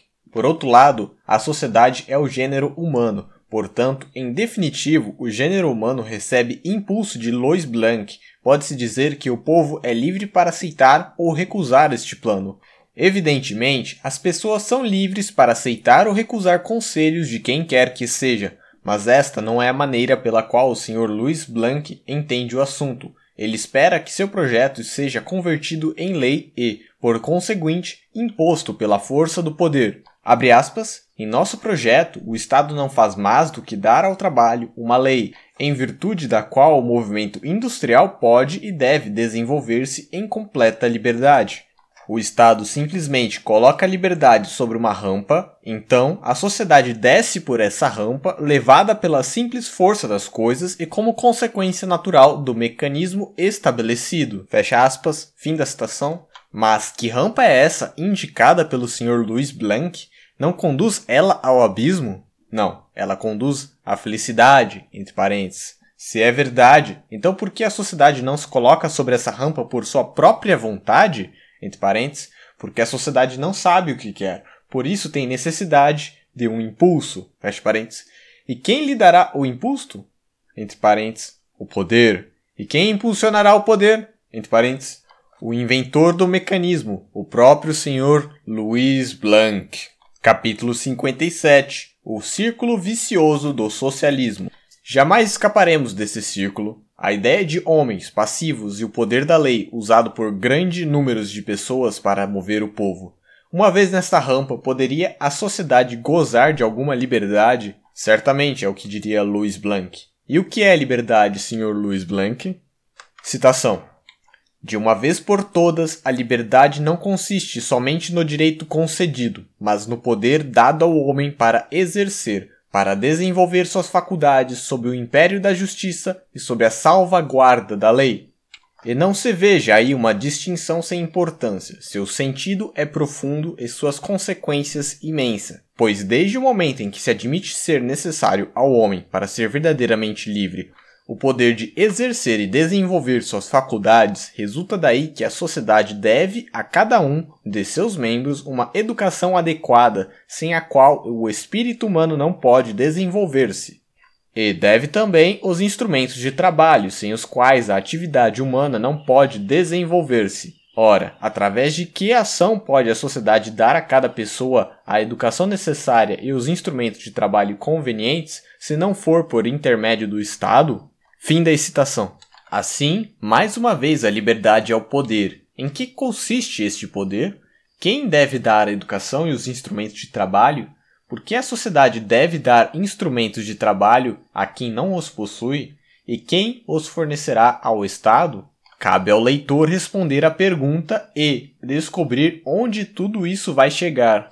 Capítulo 58 A doutrina dos democratas. Um dos fenômenos mais estranhos de nossa época e que vai provavelmente espantar nossos descendentes é a doutrina baseada nessa tripla hipótese: a inércia radical da humanidade, a onipotência da lei, a infabilidade do legislador. Essas três ideias constituem o sagrado símbolo daqueles que se proclamam totalmente democratas. Os simpatizantes desta doutrina dizem-se também preocupados com o social, Enquanto democratas, eles têm fé ilimitada nos homens, mas como sociais, eles consideram a humanidade como lama. Examinemos este contraste mais detalhadamente. Qual é a atividade do democrata quando os direitos políticos estão em jogo? Como ele vê o povo quando um legislador deve ser escolhido? Ó, oh, então, segundo ele, o povo tem uma sabedoria instintiva, é dotada de um tato admirável, sua vontade é sempre certa, a vontade geral não pode errar. O sufrágio não poderia ser tão universal. Quando é hora de votar, aparentemente o eleitor não pede nenhuma garantia de sua sabedoria. Sua vontade e sua capacidade de escolher criteriosamente são sempre supostas. Pode o povo permanecer sempre sob tutela? Não conquistou ele seus direitos com muito esforço e sacrifício? Não deu ele já bastante provas de inteligência e de sabedoria? Não atingiu já a maturidade? Não está em estado de julgar por si próprio? Não conhece ele seus interesses?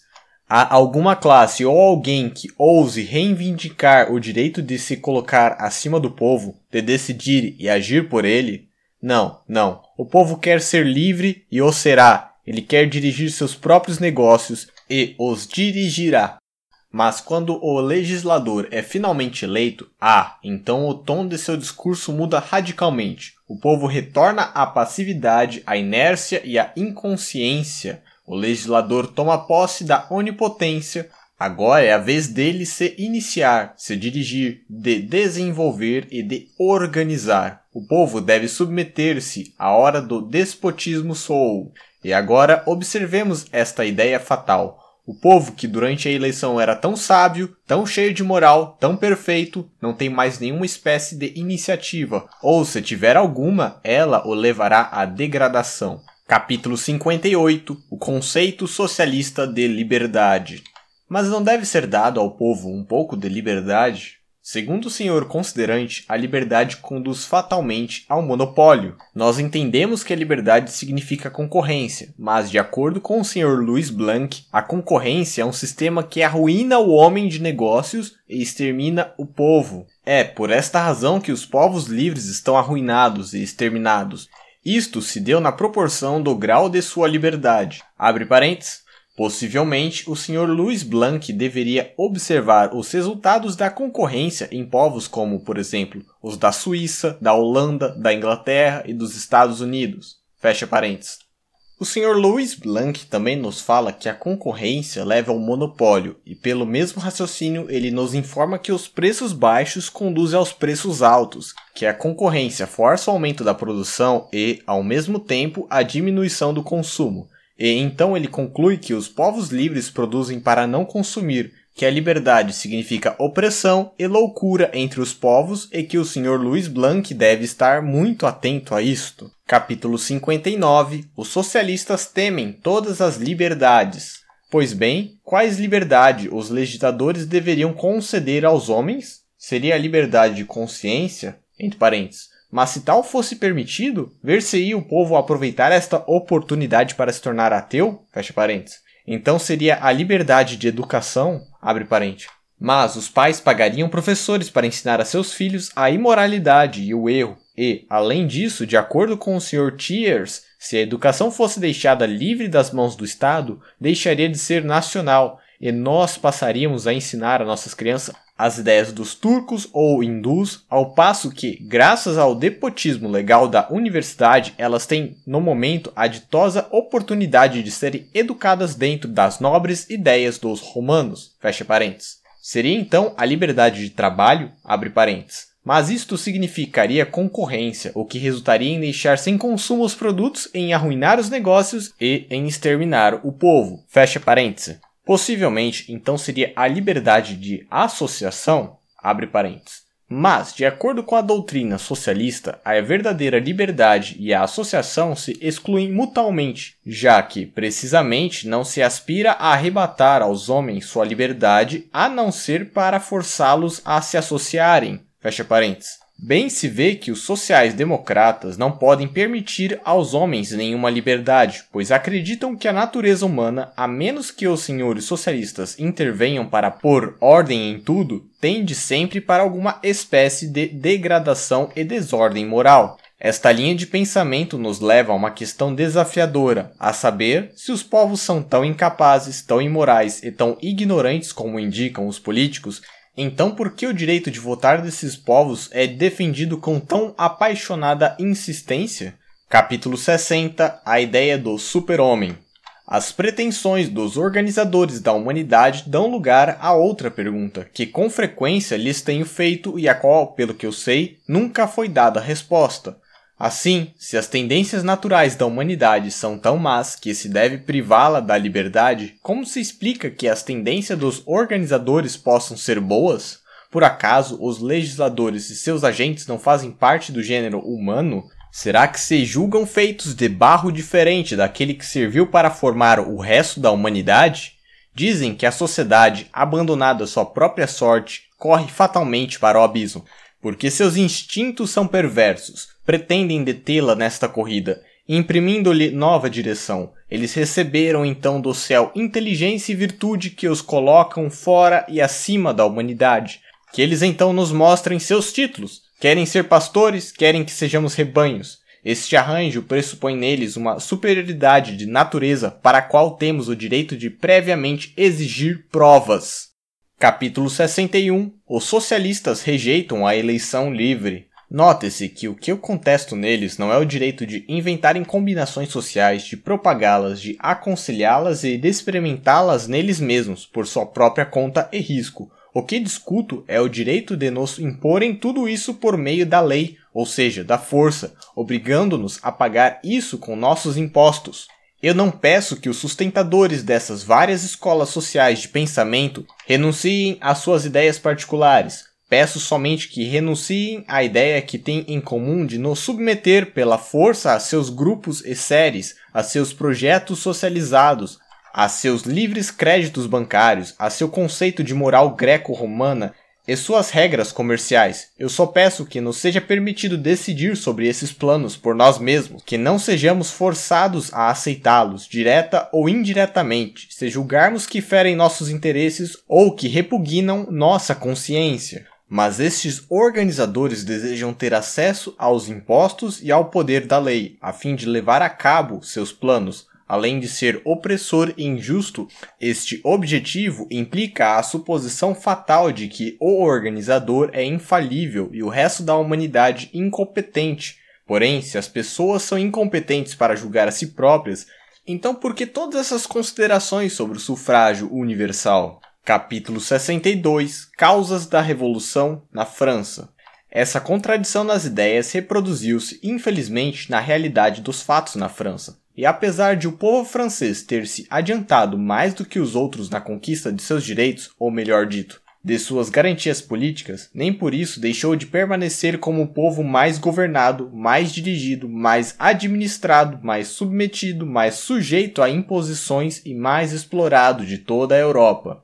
A França também supera as demais nações quanto ao fato de suas revoluções serem mais iminentes, e é natural que assim o seja. Este será sempre o caso, enquanto nossos políticos continuarem a aceitar a ideia que foi tão bem expressa pelo Sr. John Louis Blanc, a sociedade recebe impulso do poder público, este será o caso, enquanto os seres humanos se considerarem a si mesmos como sensíveis, mais passivos, incapazes de melhorar por inteligência própria e por energia própria, sua prosperidade e sua felicidade ficarão permanecendo reduzidos a esperar tudo da lei. Em uma palavra, enquanto os homens imaginarem que sua relação com o Estado é a mesma que existe entre o pastor e seu rebanho, tudo permanecerá como está. Capítulo 63 O imenso poder do governo. Enquanto tais ideias prevalecerem, é claro que a responsabilidade do governo é imensa. Os bens e os males, as virtudes e os vícios, a igualdade e a desigualdade, a opulência e a miséria, tudo emana do governo. Ele se encarrega de tudo, mantém tudo,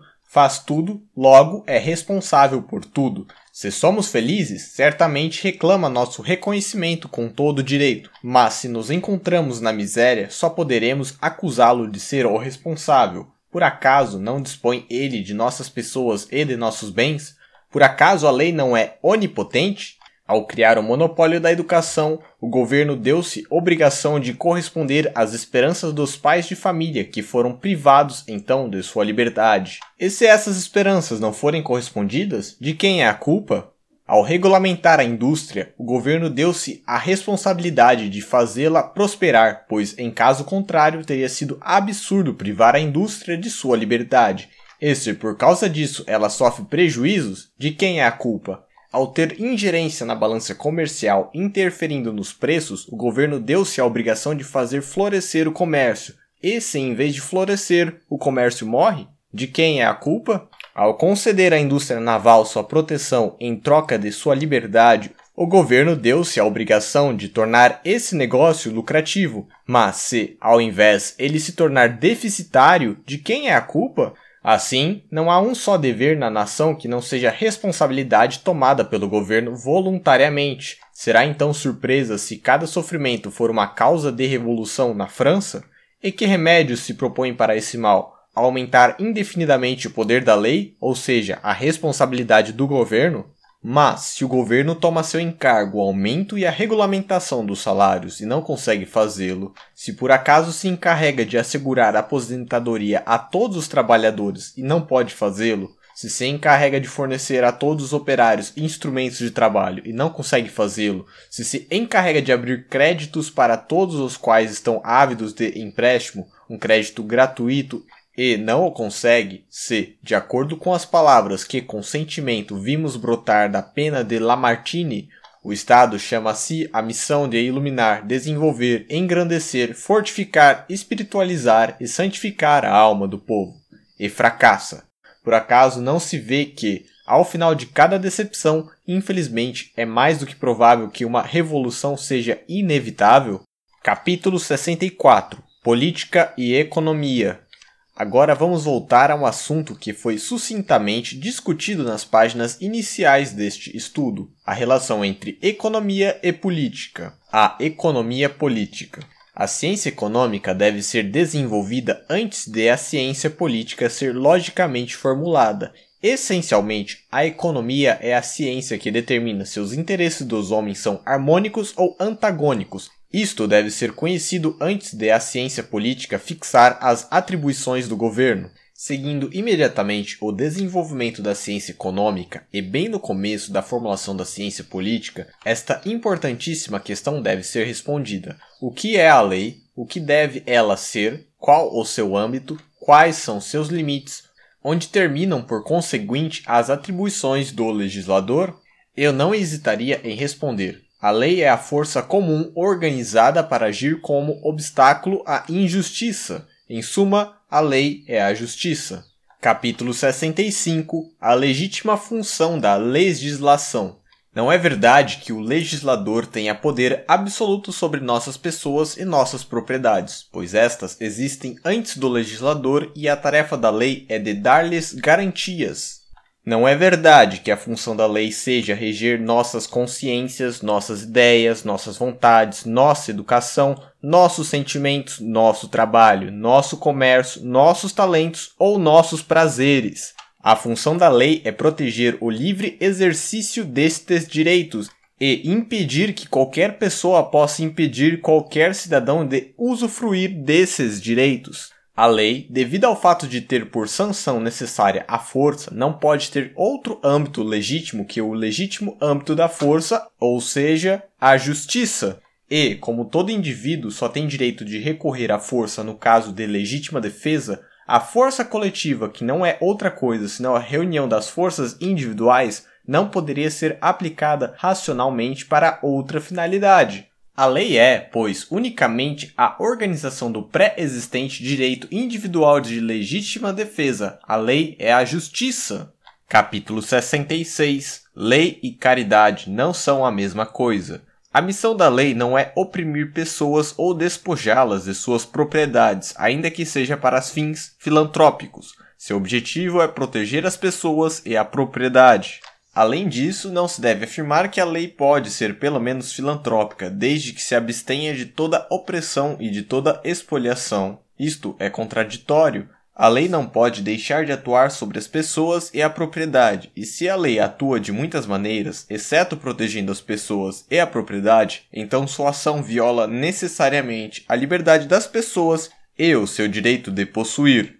A lei é a justiça. Isto é simples, claro, perfeitamente definido e delimitado, acessível a qualquer inteligência, visível a todos os olhos, pois a justiça é uma quantidade mensurável, imutável e inalterável, que não admite nem mais nem menos. Se se extrapolam esses limites, se se tenta fazer a lei religiosa, fraternal, igualitária, filantrópica, industrial, literária, artística, Logo se atingirá o infinito, o desconhecido, a utopia imposta ou, o que é pior, uma infinidade de utopias que lutam para apoderar-se da lei com o objetivo de a impor. Isto é verdade porque a fraternidade e a filantropia, ao contrário da justiça, não precisam ter limites fixos. Uma vez iniciadas, onde parar? E onde parará a lei? Capítulo 67 Caminho direto para o comunismo. O Sr. de Sankt Cricht faria sua filantropia somente para algumas classes de indústrias e pediria a lei para controlar os consumidores a fim de beneficiar os produtores. O senhor considerante esposaria a causa dos trabalhadores e usaria a lei para assegurar-lhes o mínimo, seja no tocante a roupas, moradias e alimentos, seja no tocante a toda e qualquer outra coisa necessária à manutenção da vida. O senhor Louis Blanc diria, e com propriedade, que esse mínimo é simplesmente um esboço de fraternidade e que a lei deve dar a todos os instrumentos necessários ao trabalho e também educação. Outra pessoa observaria que essas providências ainda deixariam campo para a instalação da desigualdade e que a lei deve fazer chegar às aldeias mais remotas o luxo, a literatura e as artes. Todos esses propósitos são o caminho direto para o comunismo, ou melhor, a lei será o caminho, o que já é, o campo de batalha de todos os sonhos e de todos os desejos. Moderados. Capítulo 68 A base para um governo estável. A lei é a justiça. Dentro deste princípio se pode conceber um governo simples e duradouro. E eu desafio qualquer um a dizer de onde poderia sair a ideia de uma revolução, insurreição ou simples motim contra uma força pública limitada a reprimir a injustiça. Sob tal regime, haveria mais prosperidade e esta seria mais igualmente repartida. E quanto aos sofrimentos que são inseparáveis da humanidade, a ninguém ocorreria culpar o governo por causa deles, pois o governo é tão inocente com relação a esses sofrimentos quanto o é com relação às variações de temperatura. Como prova de tal afirmação, considere-se esta pergunta: já se viu algum povo revoltar-se contra o Supremo Tribunal ou irromper pelo Tribunal de Juiz da Paz adentro para reclamar por um salário mínimo, pelo crédito livre ou por instrumentos de trabalho, preços compatíveis ou por oportunidade de trabalho? Todo mundo sabe que tais coisas não são da alçada do Supremo Tribunal ou do Juiz da Paz, e também sabe que estão fora do poder da lei. Mas façam-se leis baseadas no princípio da fraternidade, proclamando que dela emanam os bens e os males, que é responsável por toda a desigualdade social, se verá abrir a porta para uma interminável série de queixas, ódios, transtornos e revoluções. Capítulo 69 Justiça significa igualdade de direitos. A lei é a justiça, e seria estranho se a lei pudesse ser outra coisa a mais. Por acaso a justiça não é o direito? Será que os direitos não são iguais? Como a lei interviria para me submeter aos planos sociais dos senhores de Mineral, Melu, Thiers, Louis Blanc, em vez de submeter esses senhores aos meus planos? Pensa-se que eu não recebi da natureza a suficiente imaginação para inventar também uma utopia? Será que é papel da lei escolher uma fantasia dentre tantas, colocando a força pública a serviço de uma delas? A lei é a justiça, e que não se diga como vai acontecer que, concebida desta maneira, a lei seria ateia, individualista e sem coração, que acabaria transformando a humanidade à sua imagem e semelhança. Isso é uma dedução absurda, muito digna do entusiasmo por tudo o que emana do governo e que leva a humanidade a crer na onipotência da lei. Absurdo. Pelo fato de sermos livres, temos de deixar de agir? Porque não recebemos o, o impulso da lei, devemos ficar desprovidos de qualquer impulso? Porque a lei se limita a garantir o livre exercício de nossas faculdades devemos dizer que tais faculdades estão inertes? Pelo fato de a lei não nos impor formas religiosas, sistemas de associação, métodos de ensino, procedimentos de trabalho, regras de comércio ou planos de caridade, devemos expressar-nos para mergulhar no ateísmo, no isolamento, na ignorância, na miséria e no egoísmo?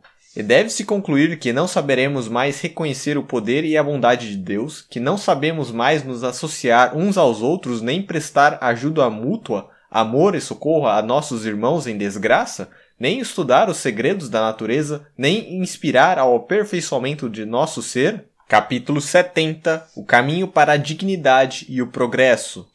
A lei é a justiça e é sobre a lei da justiça, sobre o reinado do direito, sobre a influência da liberdade, da segurança, da estabilidade e da responsabilidade que cada pessoa haverá de atingir seu pleno valor e a verdadeira dignidade de seu ser.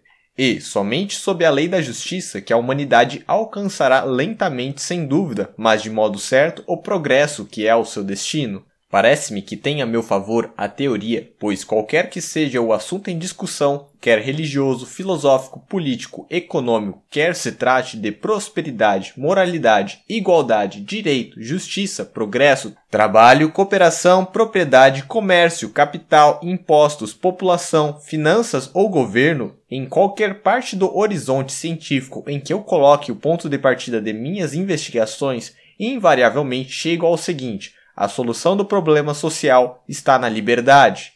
Capítulo 71 Ideia posta à prova. Por acaso não tem a meu favor a experiência? Olha para esse mundo inteiro. Que países possuem os povos mais pacíficos, mais felizes e mais cheios de moral? São aqueles nos quais a lei intervém menos na atividade privada, são aqueles nos quais a individualidade tem mais iniciativa e a opinião pública mais influência são aqueles nos quais as engrenagens administrativas são menos numerosas e menos complicadas, os impostos menos pesados e menos desiguais, os descontentamentos populares menos excitados e menos justificáveis. São aqueles nos quais a responsabilidade dos indivíduos e das classes é mais efetiva e nos quais, por mais conseguinte, seus costumes não são perfeitos, tendem inexoravelmente a se corrigirem. São aqueles nos quais as transações comerciais, os convênios e as associações sofrem o um mínimo de restrições. O trabalho, os capitais, a população sofrem menores perturbações. São aqueles nos quais os homens obedecem mais às suas próprias inclinações, nos quais o pensamento de Deus prevalece sobre as invenções humanas. São aqueles, enfim, que mais se aproximam da seguinte solução: Dentro dos limites do direito, tudo deve ser feito pela livre e espontânea vontade do homem. Nada deve ser feito por intermédio da lei ou da força, a não ser a justiça universal. Capítulo 72 A paixão do mando. Isto deve ser dito. Há no mundo excesso de grandes homens, há legisladores demais, organizadores, fundadores de sociedade, condutores de povos, pais de nações e etc. Gente demais que se coloca acima da humanidade para regê-la, gente demais para se ocupar dela, e me dirão: você que fala está também procedendo como essa gente. É verdade, mas há de se convir que eu faço num sentido e de um ponto de vista muito diferente. E que, se me intrometo com os reformadores, é unicamente no propósito de que deixem as pessoas em paz. Eu não me volto para o povo da mesma forma que Valcanson olha para seu autômato. Eu o faço como um fisiologista que se ocupa do organismo humano para estudá-lo e admirá-lo. Minha atitude para com as outras pessoas está bem ilustrada na história que se segue de um célebre viajante. Ele chegou a uma tribo selvagem onde acabara de nascer um menino. Uma turba de adivinhos, bruxos e corandeiros armados de anéis, ganchos e ataduras rodeava a criança. E um deles dizia: Este menino não sentirá jamais o perfume de um cachimbo da paz se eu não alargar suas narinas. E o outro dizia: Ele ficará privado do sentido da audição se eu não puxar suas orelhas até os ombros. E um terceiro comentou: Ele não verá a luz do sol se eu não der a seus olhos uma direção oblíqua. Um quarto acrescentou: Ele não permanecerá jamais de pé se eu não lhe curvar as pernas. E um quinto disse ainda: Ele não poderá pensar se eu não comprimir seu cérebro. E, após tudo isso, acrescentou o viajante: Deus faz bem o que ele faz, não pretendam saber mais do que ele. E, posto que ele deu órgãos a esta frágil criatura, deixem esses órgãos se desenvolverem, se fortificarem pelo exercício, o tato, a experiência e a liberdade. Capítulo 73 Deixemo-nos agora experimentar a liberdade. Deus colocou também na humanidade tudo o que é necessário para que ela cumpra seu destino a uma fisiologia social providencial, os órgãos sociais são também constituídos de modo a se desenvolverem harmonicamente ao ar livre da liberdade.